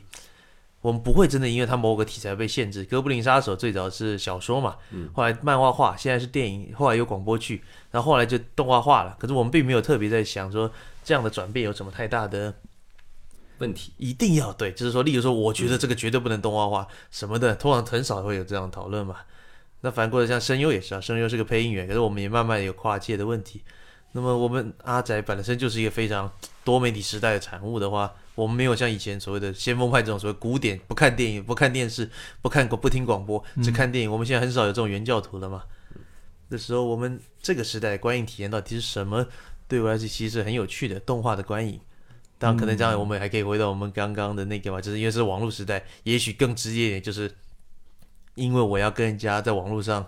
社交，才开始看电影、看观影，说不定看动画。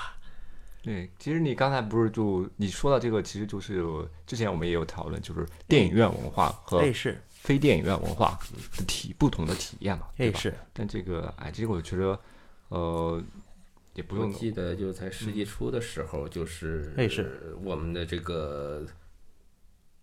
宅文化还是一个非常小众的一个很小的一个圈子的时候，对。哎是，啊，这种这种时候就是说它还是一个关系比较垂直的，然后相对一个封闭的一种状态。哎是，就我们看什么，很大情况下取决于字幕组选择什么，然后哎这个是他他们这个字幕组选择什么，就是取决于更前辈的这个字幕组的核心成员他们关心什么。哎是是是，他真的这样，他他个人风格是很明显的。对，真真的这啊，样，就我们还是一个，而且他这个消费者的身份也很复杂，他不仅仅是一个消费者，他还是一个生产者。就他他可能就是他本身他也是这个字幕组的成员，或者嗯是这个、这个网站的建设者。就尤其是当时还是论坛嘛，对我这个帖子就是我看完之后我要发帖，然后我还要这个传播，就是他的这个多重身份是很复杂的。我觉得在这个现现在这个时代，就是可能大家身份就因为那个制作传播这一片儿，其实已经有专业的机构替我们去做了嘛，哎是一个平台去替我们做了嘛。然后就是我们我们剩下的身份就是一个被抹平了身份的这么一个消费者，就你你你只你只负责消费就够了。啊，你只负责消费就够了，就是它它的这种能动性，我觉得是被大大的削弱了。对，包括刚才跟陆学法尔老师也说到，就是这个呃环境的问题嘛，对吧？对因为以前他是他有多重的身份，所以他具具他需要去维护他这个环境，他他有他的建责任立的这个，对，他有他有这个责任的对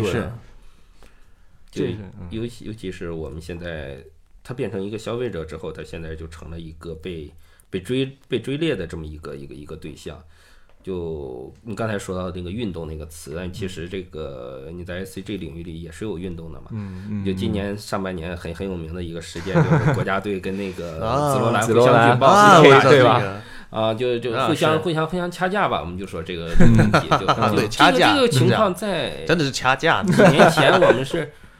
在在在那个时代，在在论坛时代，这个是不太可以想象的。就当时我们也有很很长的鄙视链儿，但是你说就斗到你死我活，双方就是看着，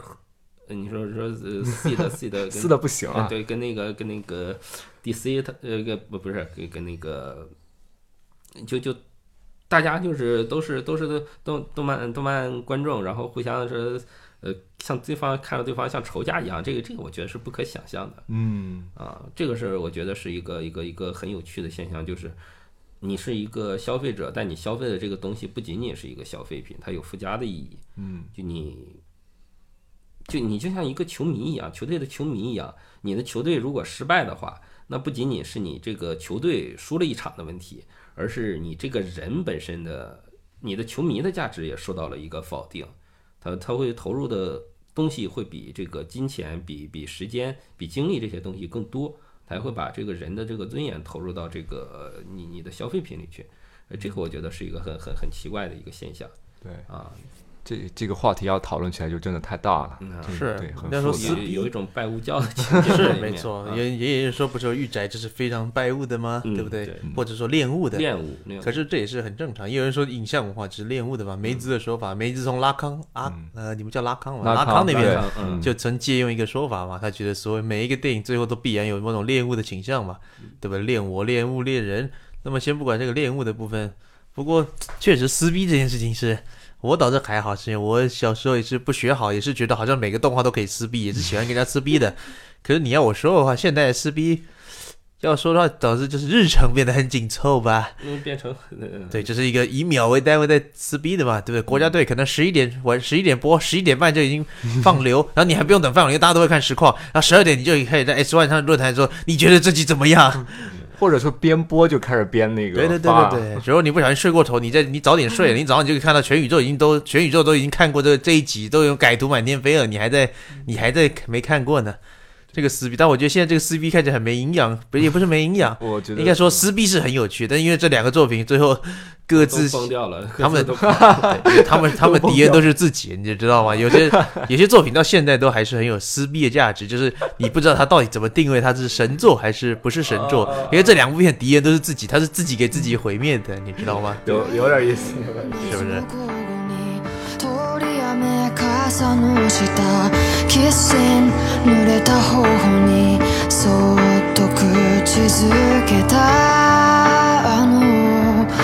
切にまだ焦れている「ミス」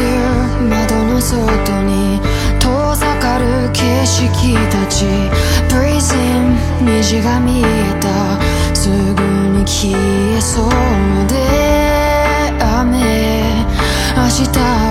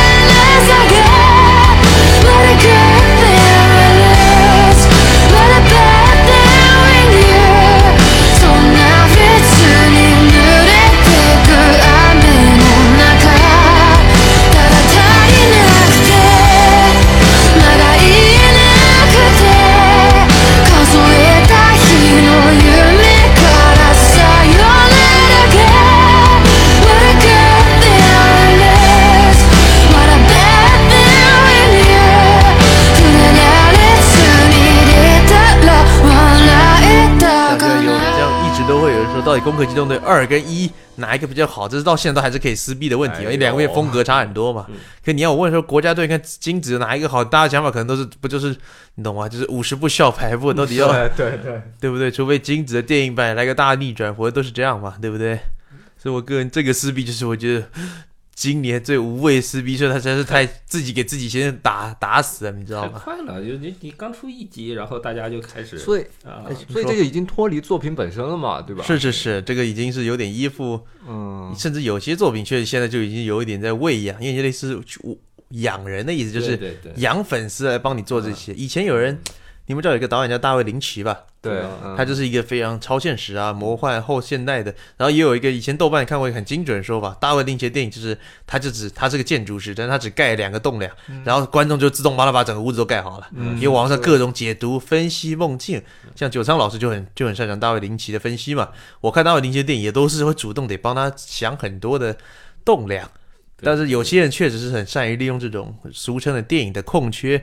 来完成你电影的所谓的对啊，空美嘛。像 David Bowie 讲的嘛，他说任何好电影都应该有无限量的空缺。对，但是有些电影的空缺纯粹是建议在现在网络时代，反正观众会帮你想好，设计对对不对？设计像是例如说像《星球大战》《韩索罗》这个票房爆炸电影，我觉得是一个非常哎，你们是叫这个韩索罗吧？韩索罗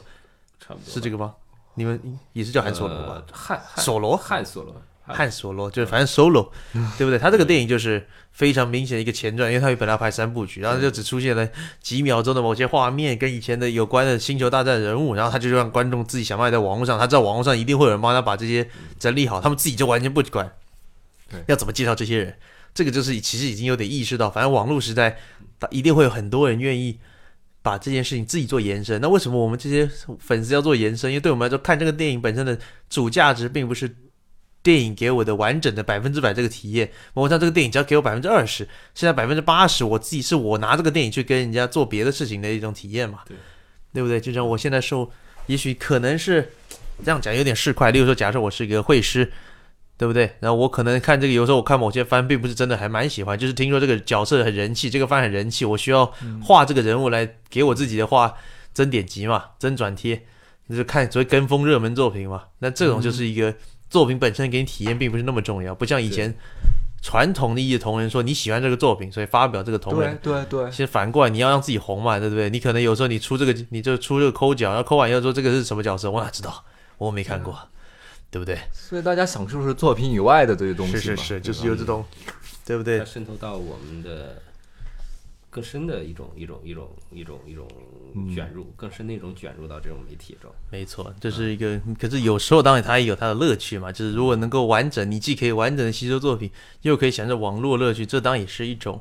做法。但是如果没有的话，你取一的话，只有网络社群乐趣，那到底这到底是？如果是比较古典的教徒，会觉得那样不好啊。那你知道你的电影都没有拍完呢、你就只是一个饲料一样东西嘛，俗称饲料。可是也有人说，这种饲料反正这可能是一种全新的，在这个网络所谓的碎片多媒体时代的这种体验。像现在不是很多多媒体企划了嘛？嗯，很多作品一开始就已经是以多媒体为，像今年俗称刀马旦三部曲吧，新番 刀马旦、刀 使、啊，赛马娘跟少女歌剧，他们全部都是多媒体企划，而且他们逻辑就是几乎是一致的，一致到我觉得是不是商量好的，先出多媒体的广播，然后再是动画，动画期间开手游，然后再是期间由漫画、小说跟种种资料来补完这个故事。换言之，他们的故事本身就是一个多媒体，你只你必须要全部的多媒体都接触，你才可以完成这个计划。所以它动画本身可能就只是一环，对一个嗯展现说为什么你要来追的理由的东西。那这个时候就有人说，这也是对他们来说，他们说是蛮有乐趣的，说这种补完本身可以给他们有点像侦探寻觅凑碎片的感觉。嗯那这个时候怎么定位这种东西，我就会很困惑了。可是这个我觉得从那个呃投资方来说，这就是一个创造 IP 的一个过程。对对对是这样没有错，反正就是顺水推舟嘛。反正既然有人觉得这样很有乐趣，那我也乐于创造一个新 IP 嘛。反正鸡蛋不要放同一个篮子里嘛。嗯，对，我就觉得这个是这个时代比较奇特的，因为如果是很古典的人，那就觉得说电影就要给你一个完整的像套餐一样的东西，就说哦，你今天来看这个电影就要给你像一碗大面一样，有面有汤有肉，吃完你会很满足吃饱的，对不对？可是现在有时候他给你一个电影，就给你发给你发一个，就给你发一个碗工，然后里面就一堆餐具，说你自己去想办法去配出来啊，对不对？嗯，反正就我自己的意见啊，玩过我是比较，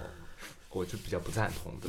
因为我还是比较坚坚守就是传统的那一派，就是嗯影像是什么，动画是什么，它本身是是什么就应该是什么。你那样，我我我可以用现在比较流行的一种一种评论，就是形式大于内容。啊，形式大于内容，就是他给你开发了那么多的形式，但它的内容是什么呢？但是形式包完全全大于了你这个内容。那是呃，我再我再说一个例子，然后可以给你说一下，就是我我觉得多媒体这种呃动画也好或者电影也好，它它的我我不赞同的一点，那就是是近期有一部很火的电影叫《网络迷踪》。哦，我对对，我知道我知道有，听过？有有台湾有上映，我知道对这个，呃，这部电影我我电影是一个典型的一个例子，因为它就是通过桌面电影或者它通过手机、电脑屏幕呃那是组成的一部电影，那是对吧？它就是一个呃纯形式的多媒体的形式。对，呃，我我自己的观察，我就觉得它是它是一个真正的形式大于内容的一个典型的例子，那是因为它它完全是扁平化的。那是电影比较讲究有人的情感，是吧？动画也讲人的情感，是然后如果是故事，故事讲它的一个流转性，它的流畅性，那是这这些都在这些形式上面扁平化了。也是是吧？我觉得它都完全限制限制死了，在你这个单一很单薄的形式之类，这是我觉得这才是真正的形式大于内容，形式直接把内容给压死了，直接压扁了。嗯，我觉得这我我是我是不太认同这种做法的。不过这样听起来，你是不是不喜欢汤浅监督那些作品啊？啊，没有啊，汤浅汤浅监督有些作品不也是非常的形式大于内容吗？心灵游戏啊那些电影啊，我觉得他嗯说的这个意思应该是，其实是内容大于形式。我觉得这样说的话，因为你那个形式实际上是是一个很套路的东西，嗯，啊，然哎，后我觉得那个甚至是扁平的一个东西，很它是它。形式其实没有什么创新，就是一个很套路的故事。对，可能谁来讲都是这样，然后那个你你只是把它拆到了好多个好多个平台上，哎是，嗯然后就一个一个平台一个平台呃就就就每个平台都讲一遍。哎是，你看那个那个那个少女歌剧了吧？少女歌剧就少女歌剧刚才我们俩也在讨论了。少女歌剧就是这样嘛，是没就是它那个动画跟它那个舞台剧是，呃，故事情节是一样的，嗯然后那个每一集都一样没有什么没有什么创造性，那个故事，嗯那个故事是一个很很套路的一个故事，是嗯我觉得不好。刚才我俩也在讨论，嗯我觉得少女歌剧我基本上看了一集或者两集，我就不用再看了。没关系，你已经把最好的两集看完。你知道我因为发了这个给人家给他在豆瓣上只发了超低分，又被人家黑了一波。有人私信发我说你懂屁，然后竟然还有一个粉丝很有趣，他发个信给我，他是比较客气的那种喷子，他说那个粉那个粉纸楼，但我没有加先生，粉纸楼，我觉得你好像不太懂少女歌剧的精髓，然 后我觉得你可以先多了解多媒体机哦，我觉得这边都还可以就，然后他下面就给我附了快二十个连二十个 B 站连接，各个舞台剧，还给我把每一集都标出来，我都不知道他从哪里变出来，他是为了。喷我才写，还是哪里复制贴上的？那我觉得我也不知道到底要回信说谢谢你的贴心，还是再喷回去，你知道吗？对？然后但是我对多媒体，对对，但是我对多媒体计划没有什么意见，是因为我自己也是在这个时代不可能避免多媒体嘛。嗯，但是我个人呢是觉得，那但是你也不能够妨碍我单论你这个作品来做评价自由嘛。对吧？也许它多媒体本身组起来是非常优秀的，嗯但是我也只评分动画分，所以你就可以把我的评分视为某种大大块中的小块这样的逻辑嘛。对，就有点像是吃拉面，我就觉得叉烧就是又油又腻又恶心，我又没有说这个拉面不好吃，但老子就只吃叉烧不行吗，所以这样很奇怪，你知道吗？对多媒体企划来说，我们这种只看动画，就像是去拉面吃叉烧，然后就不吃面的。只看那个东西。嗯，就是你是一个不不太合格的消费者，没错，没错，没错。你是一个不太合格的消费者。对，可是问题是我为什么就是要照你的规则来吃呢？对不对？老子就是有钱，老子难道就不能挑我要吃的东西吗？对，这个是一种驯奴役或者驯化嘛，对吧？对，有这种逻辑，就是为什么我要被你的对，被你给掌控了呀，你掌握我吃什么，是吧对，？是的，对，要反过来上面可能就是推销他的行销商嘛、片商嘛，或者制作者，为什么我要听你的这个企划来做这样的？最早这种联动企划不是应该说这个本体很受欢迎，然后延伸来骗钱的吗？这这样也是骗钱，不过问题是它是有个链接链的，而不是一个碎片的嘛，不是像拼图嘛，对对不对？应该是加的概念，而不是减的概念嘛。嗯，这是我个人觉得是这样了。不过，所幸这样企划其实也没有那么的频繁了，对不对？通常多数来说，我们还是就像后现代时代一直常有人说的，人还是本能性还是会想回到长模叙事的问题啊，鲍德威尔说的外在模组的问题。嗯，所以我们人还是很本能之间会需要接受某种很完整的东西。需要需要的渴望这个东西，本性里渴望这对没错一个完整的，我对这个世界要有一个认识没错。啊，所以这是人的本性。一个完整性问题，像对不对？虽然大家都说多媒体企划呀、符号性的东西要多多的拼凑，可是像我今年年初参加比斯卡之后，最后选出来最佳动画不也是比宇宙更远的地方哦也？它是一个非常对，它是一个非常没有多媒体，而且它是一个非常纯粹近乎古典的一个老作品嘛，它几乎甚至是可以拍一个电影版就可以解决的东西嘛。嗯，对，虽然我也觉得这部片得奖是有点压抑了，因为我好像它风向不是那么的好嘛。哎，其实说到这个啊，也是我我我们可以把这个话题就是聊到这个 B B 斯卡，请说。呃，哎，可可以给大家说一下为什么要叫 B 斯卡？其实这不是我们说的就是这这是很多哎网友就是一个呃一个一个一个给他起的一个，对，我懂。可是这个发音，可是可是它确实比本来本来名字好念吧？动画哔哩哔哩动画艺术大奖，然后你要说 B 赛很难听嘛，对不对对？B E 很奇怪嘛，B 大都很奇怪。可是你就 B 思考好像哦，一连接一哦，种。有点明白。对对对，我不知道你们有没有什么感觉。我自己是台湾人嘛，我觉得我来大陆，我在大陆网络网络世界最大明显就是你们都很喜欢缩写。呃，因为缩写更便于理解，或者也是一种压压缩嘛，对吧？对对对，然后你们缩写都是中文缩写，所以都很有趣。国家队就是一个很明显是，因为你知道这个标题实在是不知道要给他什么缩写。对台湾的有一个缩写，对不对？D I T F，然后你就这个、哎这个实在是太绕真没舌了，气势了，他实在是念不出，他实在是念不出来的。所以我觉得缩写，因为我 对我的本科系是中文系，然后我本来就有一阵是研究这个，我们啊中华人是有一个语感的，这是这跟两岸无关，华人就是有个语感，我们。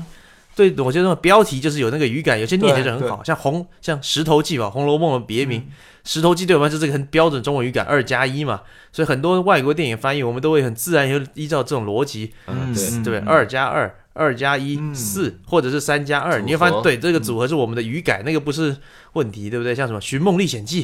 《平原历险记》，对不对？朝花夕露，我们其实都知道我们的本能语感，有时候不是字幕组的文学素养，而是就是我们有语感问题。所以有些电影或者是翻译，他完全没有这个语感的时候，其实我觉得我们是很混乱的，对不对？像《钢铁魔》里不是有一个作品吗？我们还不知道那朵花的名字，但是它太长了，长到后来我发所以给他简化四个名字是吗？是是是是是，我们就有一个缩写。然后《钢铁魔》里新的那部片，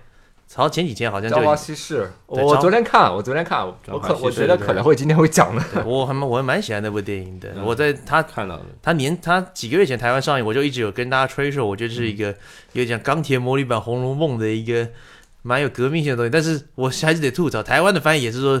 也是有一个大概十二个字，长到我到现在都不记得叫什么。了我我搜这部片都搜了好几遍，我说这个名字怎么不对啊？还有还有语感的问题。那么这个时候缩写，那毕斯卡就是一个很好的缩写啊。你知道国家队这是一个，你也知道这个它的本来片名，你实在是不知道怎么缩写的。你发现中文也很奇怪，你知道吗？对不对？还有这个斯啊，这个斯有两重含义嘛，对吧？因为因为它它也它也通那个撕起来的撕，嗯 撕逼的撕。没错，因因为大家对这个这个奖项的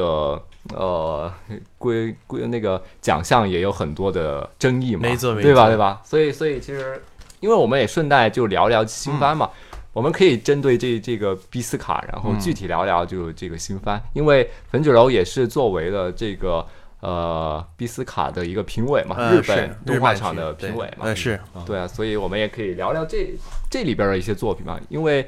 呃，确实他所收录的这段作品时间就是从去年的那个七月嘛，对，七月到七月，对，到今年这个七月，对对这一段时间其实还是有一些作品可以可以聊一聊的。没错。所以我觉得它是个很奇妙的时间点，因为它表面上看起来是刚好就是夏季到下番到下番嘛，对对对它是因为是用月来算，所以你会发现有些是漏网之鱼，你知道吗？对对对对不对？像你的名字可以竟然可以钻进来，是因为忘记代理这个问题了。对对对，对，我也觉得，其实我个人要说这个奖，你的名字你你怎么评论？来，我是不是有点犯规了？嗯，我我我当时觉得这个你的名字肯定是按 B 站那个引是不是引进的时间来算的。嗯，是，但是我觉得应该一开始大家没有想那么多，因为大家一直有一种体感错觉，觉得这部片应该不是范围内，因为它是二零一六年电影，就是没有想到这个游戏规则一设，既然它是刚好符合的，那可能因为这样就变得很尴尬，是因为嗯当我我知道这件事情的时候，已经是很晚了。这个为了为这部片转弯就很奇怪，你知道吗？嗯对不对？你总不能够特别设计一个，就是为了避开这部片。可是当这边入选，大家知道这是很危险的嘛？对不对？这种状况，其实这种状况不只是比斯卡，只要是我过去参加过几次这种正式的电影竞赛或者是民间竞赛，都会有这个问题。啊，有时候你就是这个东西进来，大家就知道这是不合理的，可是没有办法，就是规则不能为了它转弯。可是大家知道他一进来就会赢啊，对不对对？所以这也是争议之一嘛。这个这个你的名字多多讲，是是是是是，我个人觉得这是一个难说的争议，可是有时候你也不能控制，对不对？那那具体聊聊，就是比如那个最佳最佳动画嘛，最佳那个连载动画嘛。对，是然后我我我觉得可以给可以让二位就是对这些作品就或者自己选一个，你觉得这段时间内的最最佳连载动画是什么？呃，哎呀这我可以先说一下这个这个啊请说毕斯卡的结果哈。啊，有有我对呃，B 斯卡的那个结果是比宇宙更遥远的地方。对是然后他入围的有那个三月的狮子，就是哎第二季嘛，然后来自深渊，那是呃，恶魔人和宝石之国。那是，二位可以聊聊，就是你对这个奖项得主或者入围，你你们的一个感觉呢？哎，那个我粉酒也可以聊聊你投的是哪一部啊？哎呀，这是挖坑给我跳了呀！这个是来亮票来呀！亮票吧。我跟你说，其实在这个比赛期间的时候，我们评审之间是有往来的时候，我们都有一个被规定说不跟不能够随便亮票，哦，就是说你不能够亮票来影响别人。是的，也怕我有人来营销式的宣传，但是你可以婉转的暗示，哦婉转了。对，然后这就是一个游戏，所以我那个时候也，我那个时候我就跟大家说，那个我也没有特别要讲什么，可是我个人觉得比起北极、南极比较好一点吧，就是这种感觉。但是就是我个人选的其实是跟最佳影片一样的嘛，嗯但其实我的名单是很，其实这个名单跟我的名单是很接近的。嗯对我来说，其实参加这个会是听人家怎么讨论过程。我觉得这种评委会其实啊说直接一点，这种评委会的得奖片都不是很重要，哦我现在讲的并不只是比斯卡，连哦奥斯卡都是这样的。OK OK，你讲。不知道大家知不知道奥斯卡的选片制度的逻辑？奥斯卡是美国影艺学会嘛，它跟我们熟悉的几个大影展，金马呀、威尼斯是不一样的。它是它是大评审团嘛？对，它是分会制度。嗯简单说，它开的每一个奖项都有一个分会。你首先是每一个分会总提名一个名单上来，一审、嗯二审、一审，最后就会提名说，例如说今年最佳电脑特效《银翼杀手二零四九》啊，嗯哦，《森林冒险》啊，《金刚》啊，《X 战警》啊，嗯然后选完以后就提名名单，最后的决选才是整个影艺学院。现在是多少人啊？现在已经快一万人了吧？有没有那么多？还是八千？我还是四千？去年我好像是六千吧，起码反正在这之上。因为前几年有在暴增人这样子，六七千，反正就是只有这上千人来选。所以换言之，你会发现奥斯卡逻辑是非常符合，它并不只是一个游戏 game 的规则，它也是符合它对电影评论的规则。我想大家可能要先意识到一个事情是，通常一个奖项严格而且历史悠久的奖项，他通常他怎么选这部电影是最好，怎么选这个作品是最好的作品。通常就那个过程就代表着他觉得这个一个世界上好作品的构成形而上的逻辑，嗯，这其实是形而上形而下，而奥斯卡的逻辑是非常美国电影的，他认为一个电影是由非常多团队组成的组成的，美术、摄影、剧本、演员，嗯、团摄影，甚至制片，因为很长一阵子最佳影片被视为是制片的奖项，而不是所谓艺术人的奖项，它组成，所以奥斯卡分会只是。你的一个电影，每一个分会是由他们的专业，例如说只有化妆师可以加入化妆工会，然后由这个全最他个人认同全美国全奥斯卡最精英的化妆师选出来，今年他们认为同行最好的五部作品，他们就是他们的提名名单，然后再来才轮到所有的六千多个同时做电影，也就是奥斯卡承认的电影人来选。换言之，提名名单的价值一直被视为是奥斯卡更好的、更中允的一个单是它是完全由一个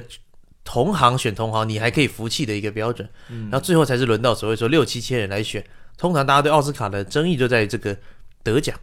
因为提名专业人士人数相对少，而且都是同行，你可能还可以说是专业的判断。我们先不管买票或者是人人情之类的问题，运作嘛，商业运作。对，但是全部的人一起投就有一个麻烦是，你知道这些奥斯卡学委员不可能全部看完这些电影，对，所以有时候对有一个俗称叫牙膏牌宣传法，就是人家送广告，然后送人家片商送送印了印了你的电影的牙膏送到评审家里，然后你每天刷就要看着它，久了你就想投它了。据说这是真人真事。这也是那个去年你的名字落选的一个很大的一个原因，就大家很很有可能没看过。是是是，就是这是很正常的。这个发行商一直都是这个强力的问题。宫崎骏也是因为迪士尼在吉卜力在北美的发行是跟迪士尼也有某种强力的后盾，我不能说是完全靠后盾。那这个一定会有这个原因，《千与千寻》得没错没错，这个是一个游戏 game 嘛。但是我们先不管这个很现实的东西，通常提名名单会比得奖名单更有价值，是在于通常提名的制度是比较相对形而下、形而上变成形而下的一个过程。然后得奖这件事情纯粹比人气才会变得非常的暧昧。那么比斯卡这个比赛，它虽然今年有一个奖，一二三四五六七八，它有八个奖，日漫区有八个奖项嘛。对，我当时加入这样是，当一来也是我也不知道为什么加入，可能是臭名昭彰吧。然后加入以后，我当时也是说，我觉得这个奖是利益也是蛮好的。不过我个人是其实好奇大家怎么提名多于得奖，因为得奖最后通常就是很简单，就是拼人气的嘛，或者是拼心知肚明的买票啊。例如说，我就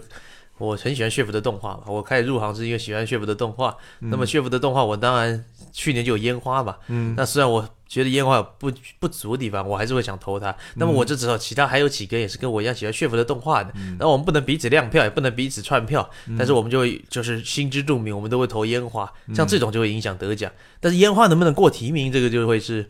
比较接近于评审的问题。对，那比斯卡要我说，我觉得他没有什么，他当然有很多就是撕逼的地方嘛，这些东西都是很多很多人都说我们这撕，很多人说撕逼的场上比这个比赛结果要来的有趣的多吧。我也觉得确实撕逼的部分远多于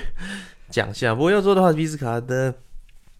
明年要不要办我也不太清楚，但我觉得有一个这样的奖项是蛮有趣的。它不只是说每一年来一个什么钦定官方大会，但是它还有一个更大的目的是，包括他透过一个奖项的颁布，我们多数观众其实我说是最理想的状况下，其实可以慢慢的学会怎么辨识好的动画是什么。这跟就像动漫高手喜欢每年论定一样，你可以用某些角度来重新理解一个好的电影、好的动漫是用什么东西来构成。我觉得这对我来说是一个非常嗯，所谓的奖项这件事情是有意义的。像在美国有很多奇特奖，例如说女性电影奖，这个电影就是颁发女性电影。那么它有一个很有趣的几个奖项，叫做年度最具社会意义奖。它不一定是很好看的电影，但它觉得对女性电影在社会上有某种意义上起到效果，他就给他奖。然后去年好像是神奇女侠吧，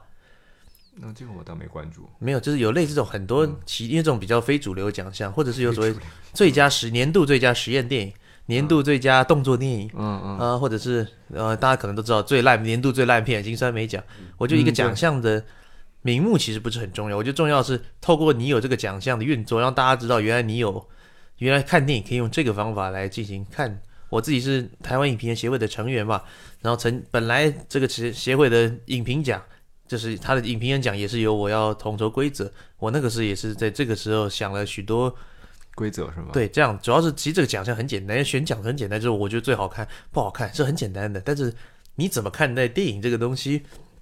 就会变成你的，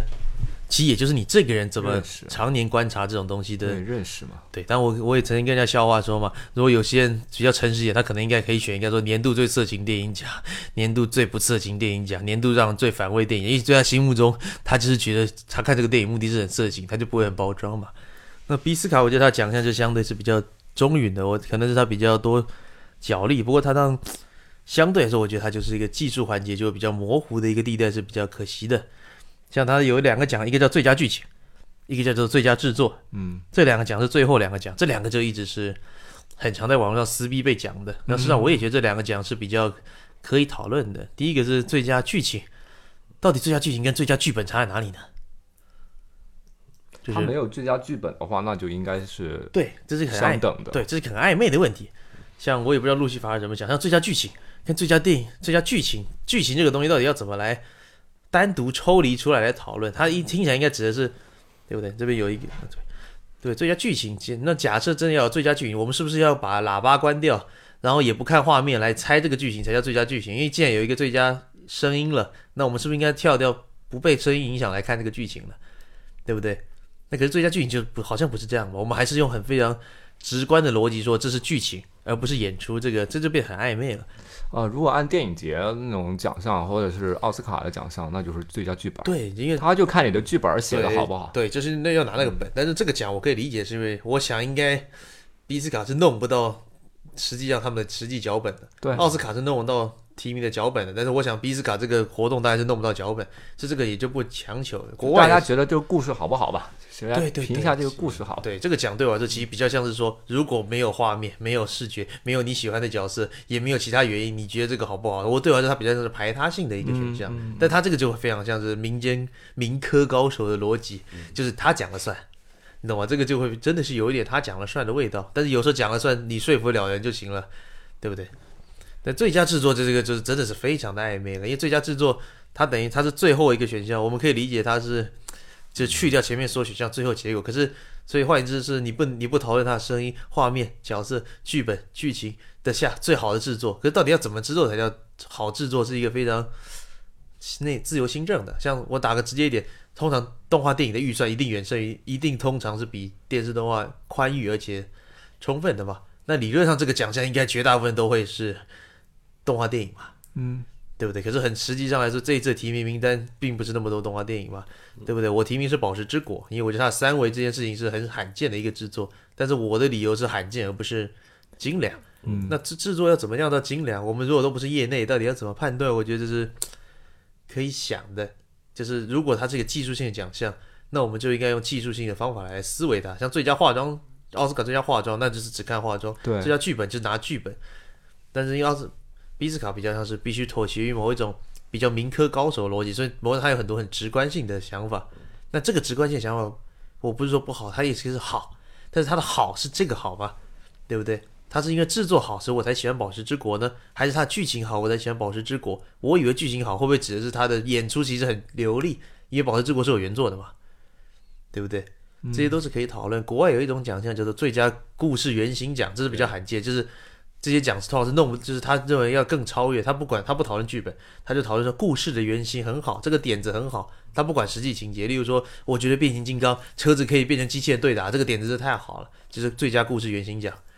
或者是说，天哪，竟然有人可以用骑乘位开机器人，太好了！我也要把这个奖给国家队，这个就叫做故事原型奖。这是一个非常他这个 idea 奖，对，有点像 idea 奖，这个奖就不严谨，他这个奖就完嗯全不严谨。但是其实这个奖严不严谨不是重点，是你能够说服人。那么能不能说服一个人？如果比斯卡还要办，主要还是来自于你能不能说服别人。其实那个，就假如说奥斯卡，他的那些奖，其实都来源于，就比如说剧本上，就来源于传统的好莱坞叙事。他认为这个这个剧本在我们这个教科书范围内，它非常非常精致，非常就是就是很学院派的这个这个剧本，那你就是这个奖，没错快管快牌嘛，是吧？通常是对，那但是动画或者说比斯卡它没有这样一个规则，或者说你你看，就日本动画厂的评委，确实你也想像你所说的，他在制作上面的评委应该是呃专业的应该很少。嗯，对。不过这里就是考量到到底一个奖的目的是什么。要我说的话，我并不觉得一个对，电影或者是动画奖，就是一个奖项或者小说奖，真的一定要都是业内或者是同行，因为这样这样同这种同行奖其实没有什么意义。他们因为他们设定了一个标准，因为他们业内他们觉得这这个标准才是好的。哎是哎，主要是讲直接一点，一个数量问题。我不知道路西法尔先生会不会觉得，嗯就是虽然我们很多来说，在网络上话语权强大的都是业内嘛，嗯对不对？例如说什么，我今天跟人家分析说什么，我觉得红猪的这一段就屌到不行啊，这个天空飞上去，军武宅说啊，你看这个飞机，你看这个后燃机，哦天哪，这个机翼。然后这个时候如果有个业内说，哦这这一卡我画过，你就没话说了吧，对不对？对，对不对？业内是个很强有力、有话语权的事情，但是绝大部分来说，一个作品很难靠业内来支撑。通常如果只一个创作物只靠业内支撑，我们通常称为叫做死水的创作嘛，或者所谓小圈圈创作。我打个像一部电影，假设 像什么《毒液》嘛，是这礼拜上映吗？还是下礼拜？呃，十一月对，《毒液》上映嘛，《毒液》假设对啊，假设说它一亿成本，假设 Sony 给他两两千个人剧组好了，那这部片在全球上映，全球搞不好有两百万观众，你觉得是那两千人重要，还是那两百万人重要？要是全球有一百九十九万人都说这部电影很难，都是这部电影里面的，呃，例如说男主角很帅，只有那个制作两千人说觉得他很丑，那到底这部电影在历史上是什么想法？一定是照那一百九十九万人吧，除非你有一个话语权，就是所谓的意见领袖。但意见领袖也是影响大众来构成意见的嘛，所以我个人觉得这种平时电影奖其实不一定真的都要是动画从业人员，甚至你不需要懂，他只要我觉得首先是你要清楚你是个观众，只要首先你是你不要不看动画就选奖，否则就是可以接受的。奥斯卡之所以是业内比较多，是因为他的奖项是以工业逻辑来思考，因为他们觉得美国、美国人觉得电影是工业，对啊，但是你看威尼斯啊、威尼斯、柏林，他们都是都是很多有时候不一定是业内的，嗯，所以我个人是可以思考这个。那么皮斯卡这个就是比较评审不专业，但是问题是不专业也有不专业奖项法。可是如果你是找一群广泛的都是作为观众的，有的不是业内，有的是 UP 主，有的是慢评，有的像我这样不知道哪里来的路人，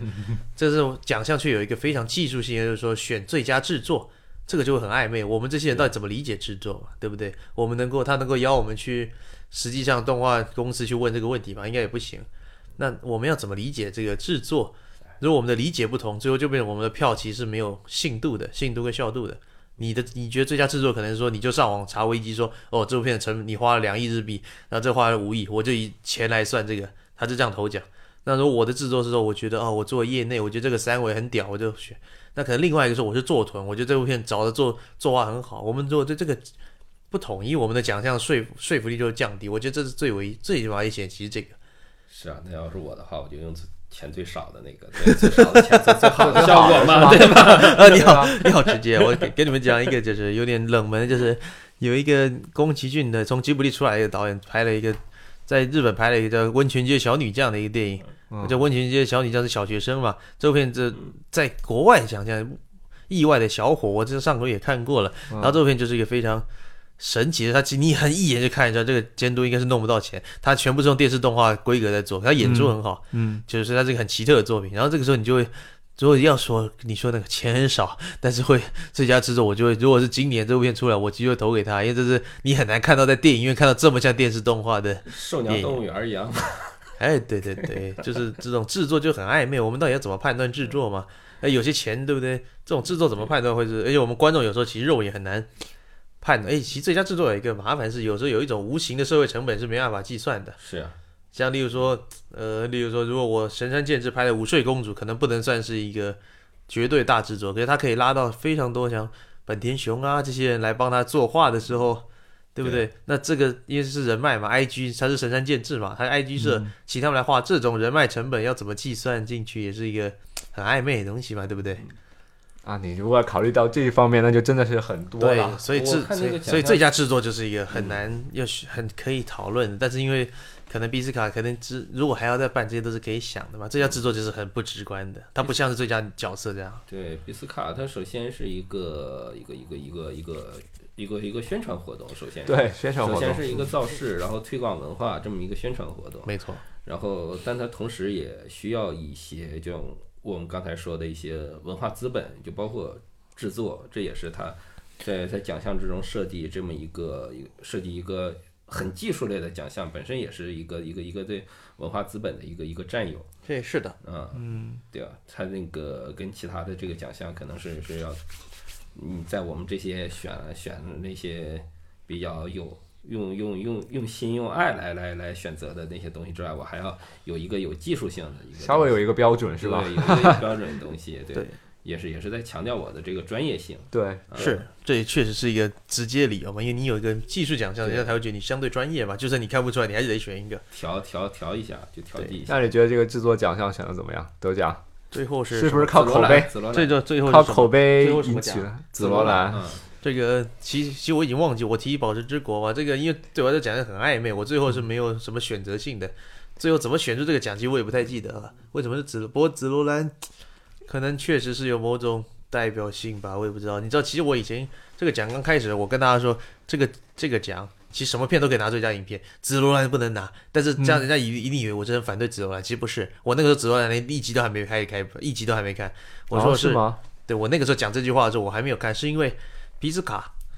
因为比斯卡是哔哩哔哩主办的嘛，而比紫罗兰当时是哔哩哔哩独占的，所以这边哦只要他得奖，不管是真的理由还是什么理由，大家都会觉得有瓜田李下之嫌嘛，你懂吗？嗯，对不对？你说年度最好的动画就是你自己独家的，这一定会被人家说话的嘛？对对，所以我说这个是给他讲最危险，就算他真的是最好的电影，给他都会很危险。嗯，但这也是最这个奖，我觉得目前还没有浮上台面，哦，没什么人在讨论。但我觉得其实这也是个隐忧，就是因为哔哩哔哩不只是一个奖项的中立单位，它也是发行商本身。对，有发行商介入的奖都会变得非常有麻烦。就算你没有那个意思，人家也会有那种猜测你的意思。是啊，第一次闭盟夺冠的好像是月球人吧？是是哪个哪个来着？是啊真的 Saber 是 Saber，我记得是 Saber，然后也是当时因为那个 FGO 是那个哔哩哔哩，嗯那是呃跟他们有合作嘛，然后就就也是被人就是怀疑啊，怎有黑幕啊怎样是啊？这这个就很麻烦。对这个，这有时候就是你自己可能没那个想法，可是人家会猜你这想法，这有时候也是没办法，做人就是很困难啊，对不对？不不过看这次奖项来说，其实还还行，是吧？嗯，我这最后至至少至少是呃，我我也觉得还可以。恰好对至少避开了所有的争议点，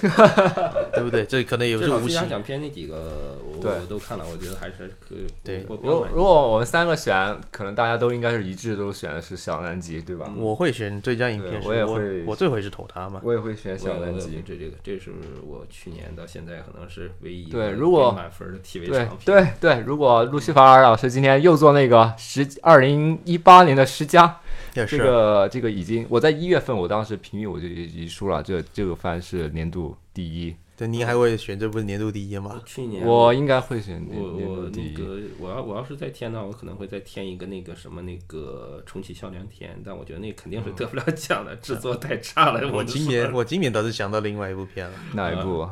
超人总动员二》。哎呀，啊可是因为每对，可是每一年路西法老师办那个动画比赛，我每次提欧美都没有鸟你。每次都提到欧美第一吧？你我有问过，我有问过路西法老师，你说只要是阿尼美都行吗，我吗？不排斥啊。对，可是我没排斥只要我每次都知道我就去陪榜的，可是我想说总是办法，不是可是他那个没有办法。你要问他的评选规则了。是，对，可是我想说，可是反正就是要有人，总是有人给提一下吧，以免人家说我们都没有，人家好像觉得，我想说，总是有一个提一下吧，看一下有没有。还是有十分呢，你那个提上去。是啊，我想说，搞不好这样上去，搞不好就有人附和啊。我觉得《超人总动员二》还蛮好看的呀，呃，你有那个还行啊，呃，很刺激啊像什么什么什么，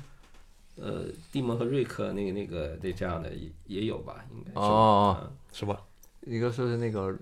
Ricky 那个吗？对对对哦，Ricky 哦那个有啊，那个挺多的吧？那个应该哦，那个那个时候那个火，那个时候很火嘛，那个时候网络也是刚刚我们说的网络跟网络电网络动画一样，对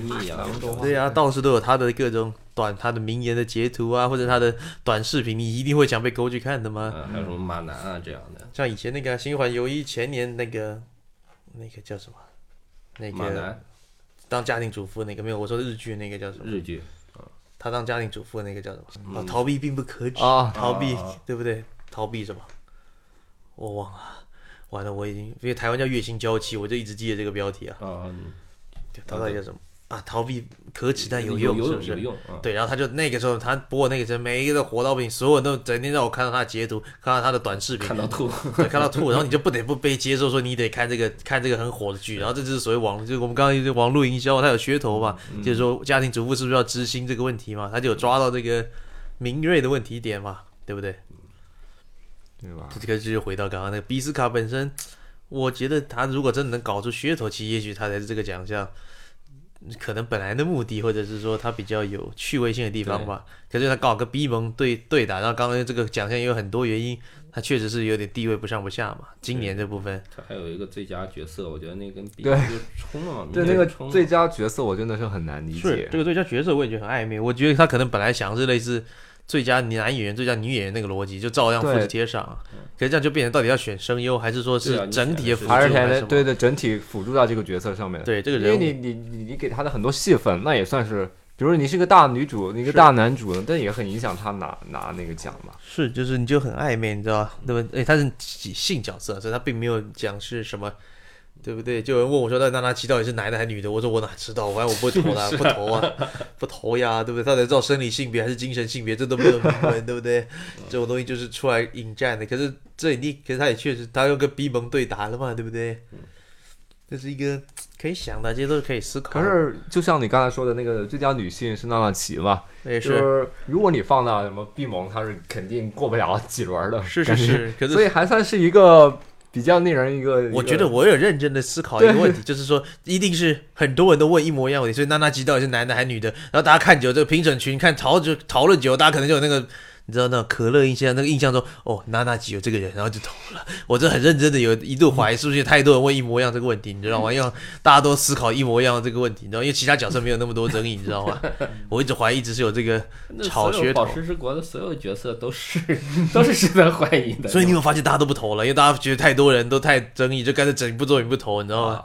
对吧？你有发现这个问题？这是动画的暧昧性嘛，对吧？对，而且他这种暧昧性还说男这种特别的太多了。啊而且特别多，这不是一个常见现象，那不是一个小现象。所以我们是人性的因噎废食啊，对不对？就是对不对？一个争议点就算了，有几百国就干脆不看嗯了，别放弃了对别选了吧，对不对？宝石之国最后就大家懒得选。我这还跟血部的其他血部的群的还说，哎，记得要投三月狮子，三月狮子，然后大家讲，然后大家虽然讲着讲着，最后就是比那对不对？讲着讲着，最后就是比宇宙更远的地方，那种有背叛者，哇，你们还在群，谁？你们还在群里面先说啊，哎，投投三月狮子没有啊，就是要就是说我们要吹一波，我们也没有互相拉票，只是我们要想办法吹。就后来算一算总票数，背叛者是谁？这些，然后当然我绝对不会说我没有投的，因为三月狮子我也没有，我也我三月狮子也没有投，也没有投最佳影片嘛，对不对？哦，我有提名吧，但是我没有投嘛。呃，这个提名还是挺 挺客观的，我觉得从质量上来说文学性上比较强，我觉得是一个文学性比较强的一个单子。其实如果要我说，我觉得有一个奖项可以加入，这是我个人的想法，就是比较动画的一个奖项，就是最佳作画吧。嗯，是这是一个我这并不个比制作可能更具体一点儿，对对，吧？是因为这是对作豚，因为作豚的历史悠久，这很简单嘛。嗯，因为最佳作画是一个相对听起来就很技术性，但是它又很符合属于 anime 的一个想象。对对对，哎，我赞同，这个是区别于什么电影的那是是个奖项的，，对，因为我说最佳制作，也许硬拆也是可以直接拆嘛。演出呢？对，也可以硬拆这样。我觉得它是最简单，把最佳制作给拆开来合理化嘛，因为它是一个肉眼可视，而且，相对研究领域很悠久的嘛，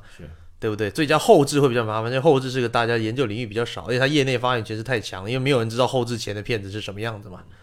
对不对？其实要说最佳剧本也是，但是这个是大家比较直观的。而且所以他他说这个最佳剧本是小南极，其实我就最佳剧情当当然我觉得挺，哎，这个我就不是很赞同了。啊，真的吗？你喜欢他，可是你觉得它剧情不怎样，这样吗？对，那你剧情是他的一个弱项之一，这样子，因为他剧情就很就就就很明显，就是那个戏剧风格特别明显，他在哪个地方设置哪一个点，都嗯，能都能是这样，猜到。是这样，表面上悬念是很对，明确。而且前面几集是非常明显，就是他他靠这个来啊的、呃煽情推动，嗯就很前两前两三集是特别明显嗯，是的，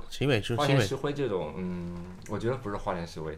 呃，非常好的一一个。其实我觉得要搞事的话，其实这个奖项可以再加一个这年度最烂最烂动画奖。这个搞事起来噱头就炒起来，谁管你前面好奖项什么？你真的是要以这个就要这个就是要引战用的啦引战嗯，这个就是要引战的嘛，对不对？今年最佳动画就然后最后再补一个最烂动画，你就知道准备要炒到翻天，你知道吗？哎，要是要是有两个奖项重叠就很好笑了。最佳制作《宝石之国》，最烂动画《宝石之国》，到时候就要炒翻天了。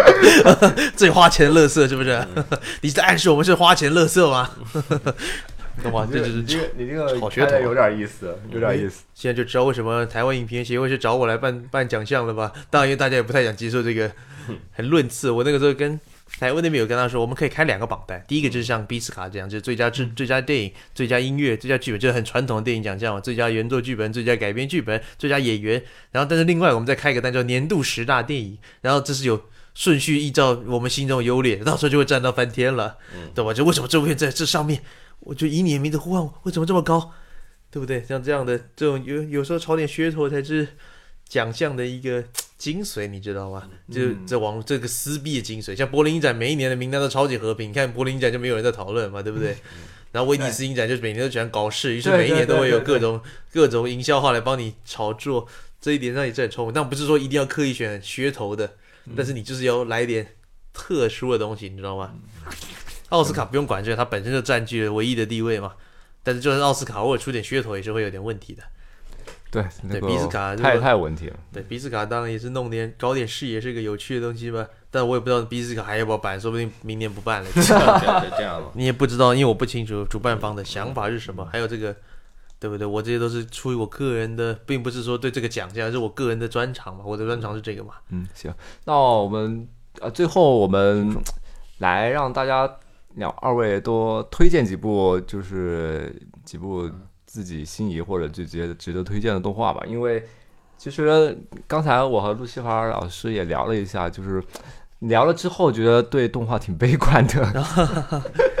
不不知道你会怎么认为？就是我我们当时聊的时候就觉得日本动呃不不仅是日本动画呀，就动画整体。就他的作品，他的呈现出来都都感觉挺悲观的。然后呢，呃比较有有幸呢就是今年一月份啊，确实，呃确实是一个我觉得是一个值得记住的一个，比因为作品确实好作品有几部还真的挺不不挺不错的。是就是在日本业内，就大家就鼓吹，就是业内要玩，或者真的真的是在走下坡路，或者是这各种那种萌萌嗯费蒙啊什么是媚甲这种作品越来越多，嗯，有呃听说。出出来了这样一一个预年这个季度还比较不错的作品，嗯、还还是感感觉挺不挺不错的嘛。是。那然后最后就请二位就是推荐几部，就是说说你你觉得你值得推荐的几部作品，可以说说近期的。是有史以来吗？啊这个题目就变得超大了。有史以来就太太超大了。在最近的这些时间里边，还还有哪些作品是值得推荐的呢？是这样，其实我的意见对这个想法一直是有点不相左的，就是这讲个笑话，也不是笑话吧。四年前，呃，三年前的时候，暗野秀明在有来台湾参访台湾动画工厂，然后是什么人邀请他，他那个时候就跟我们台湾我认识的动画人说，就是日本动画四年内要完蛋。后来他好像回日本本国，好像也讲过类似的，是不是？对对对四年完，然后我算了一下，掐指一算，今年是第三年，理论上来说，再过两个月，日本动画应该就要世界末日倒数了。到现在，暗影秀明却再也没有讲这句话，然后我就合理的怀疑一件事，就是他自己发现真正完蛋只有他的 AVA 电影版，你知道吗？他可能发现真正末日只有他那个电影版吧，对不对？世界末日要到了，可是我并不这样觉得，就是以一个我很喜欢的电影，那个那乌迪安伦导演的叫《午夜巴黎》，哦我也把动画吧，动画吧，还是还是说动哦，没有，我说引他一句话，就是、哦，他里面有讲，它里面就是一个年轻人这种愤世嫉俗，说永远觉得七零年代的巴黎比现在千禧年好。所以当所以他后来得到穿越时空的能力，就回到七零年代巴黎，对他就很愉快。结果后来他的女伴就是也是跟他一样穿越的时候，他后来说他觉得四零年代比较好。对然后这个时候他才发现一件事，就是每个时代人都会怀念上一个年代，因为他跟那些七零年代他认识那些人也都怀念四零年代，而四零年代人可能又会再怀念更早以前。怀古是一个永远没办法停止的一个思念嘛。那像以前中国中国写创作有一种说法叫做高古，不知道你们有没有听过？二十四诗品有一种说法叫高古，简单说就是指一种假性的怀古，就是这个作品就看起来好像很古风啊，很像四书五经会出现的，很有古风，但其实那不是古风，那是新假造的古典风，就叫高古。嗯，那我个人觉得高古是一个每个时代都有人情，可是如果每个时代都有新的御宅族加入二次元，如果可以用这个字眼，那通常代表那个当下那个作品对他们是非常有魅力的。我入宅的时候的作品，现在看起来大家都觉得很平凡无奇嘛，像我们刚刚聊的《神龙斗士》嘛，嗯，以前 OVA 有一个高田玉山的那个碧奇魂跟万能化猫娘，这些都是现在看起来都是没有什么历史地位，也没有很红的那种作品。嗯，但是我那个时候是因为觉得这些动画还没很美好才开始看动画。嗯嗯那对我来说，每个时代应该都有对当下那个人有非常有意义的哦，黄金时代的动画，所以如果能够在我个人的判别标准，如果当下这个作品你看完以后就觉得我要成为御宅族或开始看动漫，对我来说那个作品就代表这个业界还没有死掉。嗯嗯因为有，但我呃这边也不方便讲，有些业有些创作领域确实是你已经永远找不到人看完这个会决定要投身于他的，因为在世界上有很多很残酷的艺术领域。可是对我来说，日本动画也许对上一个时代来说可能很媚俗或媚宅，但对我来说，每一个时代它能够一直有新血，它可能都会是黄金的，没有堕落这样，只是它不是往你想要的那个方向。所以我个人觉得今年就是最值得可以温故知新的，就是钢铁魔里的芯片嘛，朝华西路跟细田守新片未来的未来，还有上第一号电影版励志与青鸟，他们两个都有很强烈的作者性，而且我个人是觉得非常的温故知新吧。钢铁魔力从他过去那种很自闭少女的故事，嗯走出了某一种非常自己的东西。到细田守则是回归他是吉原邦彦徒弟的身份。那么励志与青鸟则是京都动画所谓细田太志跟 山田尚子他们这一套所谓的少女凝视的一个电影。虽然刚刚那句话我说我是被骗的，它就是一个不色情的色情片，但这句话是有点道理。它是关于视觉凝视的一个电影。这三部片我觉得都是今年很值得看的两三个作品吧，对对对，这是我个人的想法。所以推荐的话，我也希望在这边推荐这三部。嗯，哎，那个西田守和山田上，呃，就是逆子与青鸟那个那两部我也没看，如果看的话，可能也会加入年度十佳吧，因为期待确实挺挺大的。是，我觉得那个像《励志与青鸟》的 BD 是十二月很快就会发售快出了，对应该对，但是未来未来还没有发售计划的样子，嗯，看可能可能要到明年。我记得听说你们有弄那个，听说不是本来说要弄大陆上映嘛？未来的未来，立呃未来的未来啊，我曾经有听说，但是看起来就跟、哦跟就跟钢铁魔里的芯片一样，大概已经会不会是过期了？有买吗？我我有点记不清了，不知道有没有买。嗯，没听说，我现在还没有听说。有的时候是他说买的有也不准，像哥斯拉，就那个那个真哥斯拉，哥斯拉就我我从我从三月份是是就一直在关注他们的，对，然后一直没有。那个应该已经过期了，那个也不用讨论了吧？对那个也讨论。对哎，本来之前和粉九楼也想说一下，聊一下新哥斯拉的，那是是但这篇也是遥遥无期。是现在连网飞的网飞的新那个宇宙哥斯拉都已经快演完了，你知道三部曲都快演完，他还没上呢。谁要还要看他？他干脆他就乖乖把宇宙哥斯拉上映完就算了吧，反正第一部也上了。啊，对，上了上了。对，宇宙哥斯拉其实是有点创意吧，但它并不像我刚刚讲的那三部值得一定要看吧。行，其实粉九楼这三部片也是、呃值得期待的，是，对觉，得非常值得期待的三部片。那路西法尔老师，呃，我呀，我会就是说会看重，呃，虽然说这个时代说每一个时代有一一一个时代有一个时代的文学，一个时代有一个时时代的艺术，嗯、呃，但我觉得就是有些东西不会变的，就是就比较传统的对那种那种文学性好的，它的文学性好的，一般它是值得我们就是长期的去看、去去反复的去看、去关注的这种作品，我觉得会比一种呃单纯的卖属性的这种作品，它肯定是立得立得住的。就不管是时代怎么变化，我觉得这个这个趋势本身是还是比较稳定的。嗯啊，所以我觉得我还是会关注一些比较比较传统的作品。就如果说是去年七月份到今年的七月份这么一个时间段的话，嗯那我说就是呃。嗯比宇宙更遥远的地方，这是一个很一个很很传统的一个剧本，比宇宙更遥远。还有那个三月的狮子，嗯这也是一个对也是一个很传统的叙事。那是还有一个我想提，就是大家可能看的比较少，就是那个重启孝良田啊，啊，这个是一个文本，大家可能一开始会刚接触的时候会比较枯燥，甚至觉得有些莫名其妙。那是但其实它如果你耐心看下去的话，这个这个文本是值得你长期呃琢磨的一个东西，它是写的非常的细致的一个、一个一个文学性很强的一个呃很强的一个作品。原来如此，啊。嗯。就就重启香亮田，其实，呃，我我当时也是看到很多人都在推荐嘛，就我确实我也看了，但是确实我也没看下去，对，因因为因为对我来说，我还是比较追求，就是一部动画里边，你不能只讲只只关注一个东西，也是。确实那个东西，我觉得你你你可以做成，你甚至可以做成一个文字版的，对吧？特别的冷，那个东西特别的冷，真的就是很很枯燥。刚开始接触的时候很很枯燥，也是就怎么评都无法拿到最佳那个制作的那种那种作品。是，啊，对，那我这边其实我也我想补充几个，呃，然后这个时间段我其实刚才和路西法尔老师也聊了一下，我觉得有有几部漏了，还是挺遗憾的。不知道比斯卡为什么没有，嗯。就是提一个《少女周末旅行》，也是，我觉得这对我是在去年排那个参加路西法尔老师排的那个榜里边儿，这个我是排第一的。是，我们应该应该能在那部片儿里边去发现，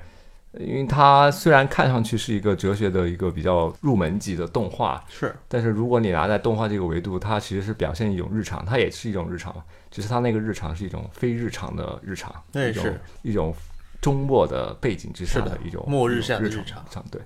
我觉得它的设定确实非常好，有意思啊，就是因为它只有两个人嘛，是两个人，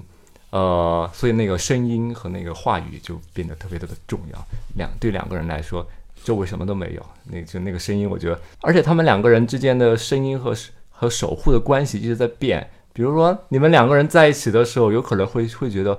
哎，除了我之外，他是谁？他可能会有一种恐惧，我觉得甚至会有一种呃恐惧心理，就是这个这个世界上都没人了。是，然后他又是谁？就是一种他者，对吧？是，他又是谁？那但但但后面呢？就是说这个世界没人了，但是所以我们两个才需要更更多的守护，没错彼，此的守护。所以我觉得两个人之间的互动关系，我觉得呃描写的挺好的。所以这一部我觉得也也挺想补的。还有一部，我觉得那个，我觉得刚才那个冯志柔也提到了，就是呃新房的另外一部烟花嘛，哎，烟花对吧是，烟花，哎，我好像我应该看到冯志那个路西法老师也应该打了不低的分吧？错不错，我觉得还不错但那个评价总体很差。对，因 因为这个片评价非常低，令人很惊讶，就是豆瓣五开头的，五五开头的分数，嗯所！以 对，所以我觉得我们可以可以提一下这个这个片儿，我觉得是值得看的，因为我觉得它有动画的那种一瞬间的魅力。是它，你如果真的是看动画的话，那那个那个片儿有，就是真的是很符合动画的审美，就是它动画有一瞬间的魅力，比如那个烟花那个玻璃球那种是，那个瞬间，我觉得非常非常美，非常非常动画。我觉得在动画现在这个趋势下，是非常值得一看的。是的，我一直欠人家一篇分析烟花的稿子，我到现在没写。但这个动画我是去年好像给他是去年最好的电影，但哦，对你去年是给了第一嘛？是因为因为因为我觉得这种这个电影可以分析很复杂，我对它这是个很 mega 的电影，对嗯，但是因为我现在你这个一个广播不可能讲，它可以让我讲一期，我只大概说，我个人觉得它有很，因为它版本的改动很多，因为它其实跟原作编剧的想法也不一样，跟岩井俊二不一样，它其实是第三个版本了。但是要我说的话，我觉得我觉得烟花可以想一个问题，就是烟花某它其实是一个非常预设的一个有意思的问题，就在于。电影岩井，知道大家都看过岩井，不知道知道岩井俊二的电影，嗯他现在当然已经别像以前那么全盛了。岩井俊二电影一直都有一个特征，就是他觉得青春期是一种被封闭在浴缸的生活，被养殖的。因为他很多名作都有在这个意象，就是人鱼传说只是养鱼的一个少年。那么在那个夏的夏日回忆也是，然后他在花与爱丽丝也是，在去年的新片、新娘也是，他电影一直有一种预设说青春期是被养殖的很好的一个温室的一个存在，像鱼儿一样的养殖的存在，所以所谓的年轻的辉煌，其实某种上其实是一种虚假。然后你会发现，《烟花本》这个电影本身其实就是一个巨大的鱼，它本身其实影射说，它这个故事是一个巨大鱼缸被养在巨大鱼缸里面的少年少女。因为你看他最后结在最后一个轮回的时候，你会发现他们看到天空是有非常多巨天空变成一个像碎裂一样的排列组合，跟他们拿玻璃球是一样的逻辑，是个圆形的。然后他们也确实从来没有一个火车可以真的离开那个他们市政嘛，他们的火车坐到一半竟然就回到了海边了。然后他其实他应该是有点预设了说，这就是一个被养在球体里面的一个青春的故事，而男女主角嗯不管怎么样，在时间的维度上跳跃，空间都是无法超越的。嗯所以包括它其实是时间包装时间的，就是少年少女以为的时间的轮回，其实是一直永远停在青春这个世现时间线之内的。所以对我来说，它其实是一个非常空间预示性的一个电影，它其实几乎是上追到形而上哲学的一个电影。嗯，但是它要不要说很青春、很美丽，我倒觉得是还好的，因为故事是真的有一点，就是照着对岩井俊而已，然后这样大家知道岩井俊的逻辑，在这个时代已经不是那么的很正常了，因为那是九零年代的故事嘛，对不对？例如说这部片里面手机手机的使用率这么低，这是一个非常吊诡，你知道吗？因为我并不觉得在这个时代找人会不打手机的，对，包括它的制作其实也有点儿有有有一些制部作有点分粗制简陋。我家制作基本上是只有电视动画水平嘛，然后 BD 也没有修复嘛，所以对我来说这个电影是非常哲学性的电影，所以但是我所以我觉得它的低分是很合理的，因为它确实不是一个。符合大众的低分，对，它完全不是感性在诉求，它是一个知性的电影，只是我觉得是很合理。这样配它配音也确实没有刻意性的想要做某种煽情嘛。我觉得《少女周末旅行》我就不知道为什么毕斯卡大家不学，我记得我最佳 OPED 是给他的，他 ED 还蛮可爱的哎你这叫它是 O P 是吗？，OPED 他这个奖项是绑起来的嘛。它是被被被各种东西覆盖了吧？你想，它是一个周末旅行，但是它跟那个来自深渊又重了，就属性上就被对方就覆盖掉了，对吧？确实跟来自深渊重就对它，它虽然它它有它的那个，就是有它很突出的地方，但是是它各方面又被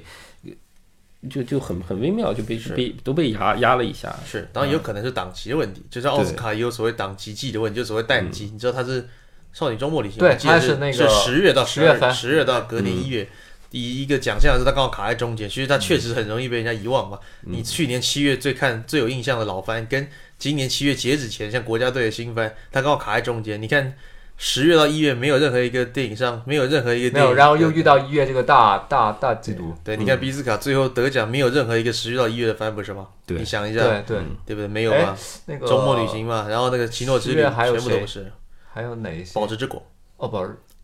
他你有发现他们全部都不是没有上榜吗？对我来说，其实应该跟档期也有点关系吧。是因为档期并不只是宣传，也跟记忆力有关。我们人的记忆力是，我是照我豆瓣的评分，然后我是照着那个表来列，所以有，但是我如果不是这样画表，其实我也我也想不起来我有看过这个，所以这也是很可惜的吧？你也知道，人的记忆力是有限的。那那西方老师觉得烟花呢？嗯，烟花吗？呃，我觉得烟花还是一个那个对我来说也是一个很有趣的一个作品，就它的那种表现，实际上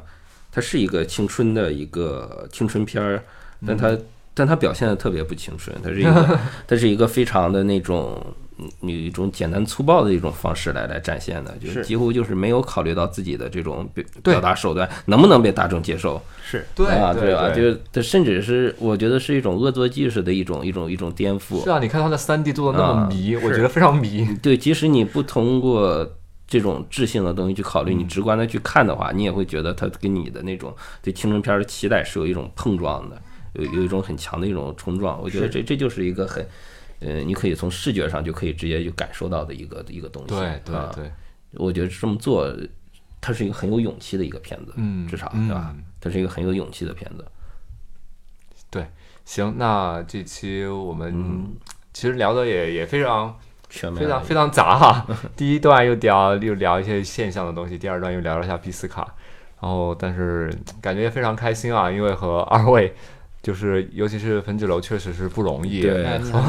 很难见的。对，从台湾过来，而且他马上就还要就是要要回去了，所以时间非常非常紧，也非常感谢二位抽专门抽时间来录这期节目。好，那么就这次就差不多就这样吧。嗯，好好，谢谢谢谢。好，再见好。，来。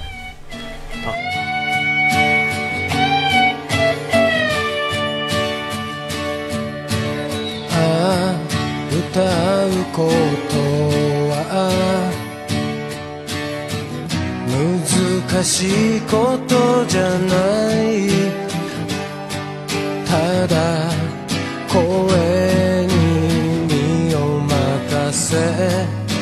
頭の中を空っぽにするだけ。ああ目を閉じれば。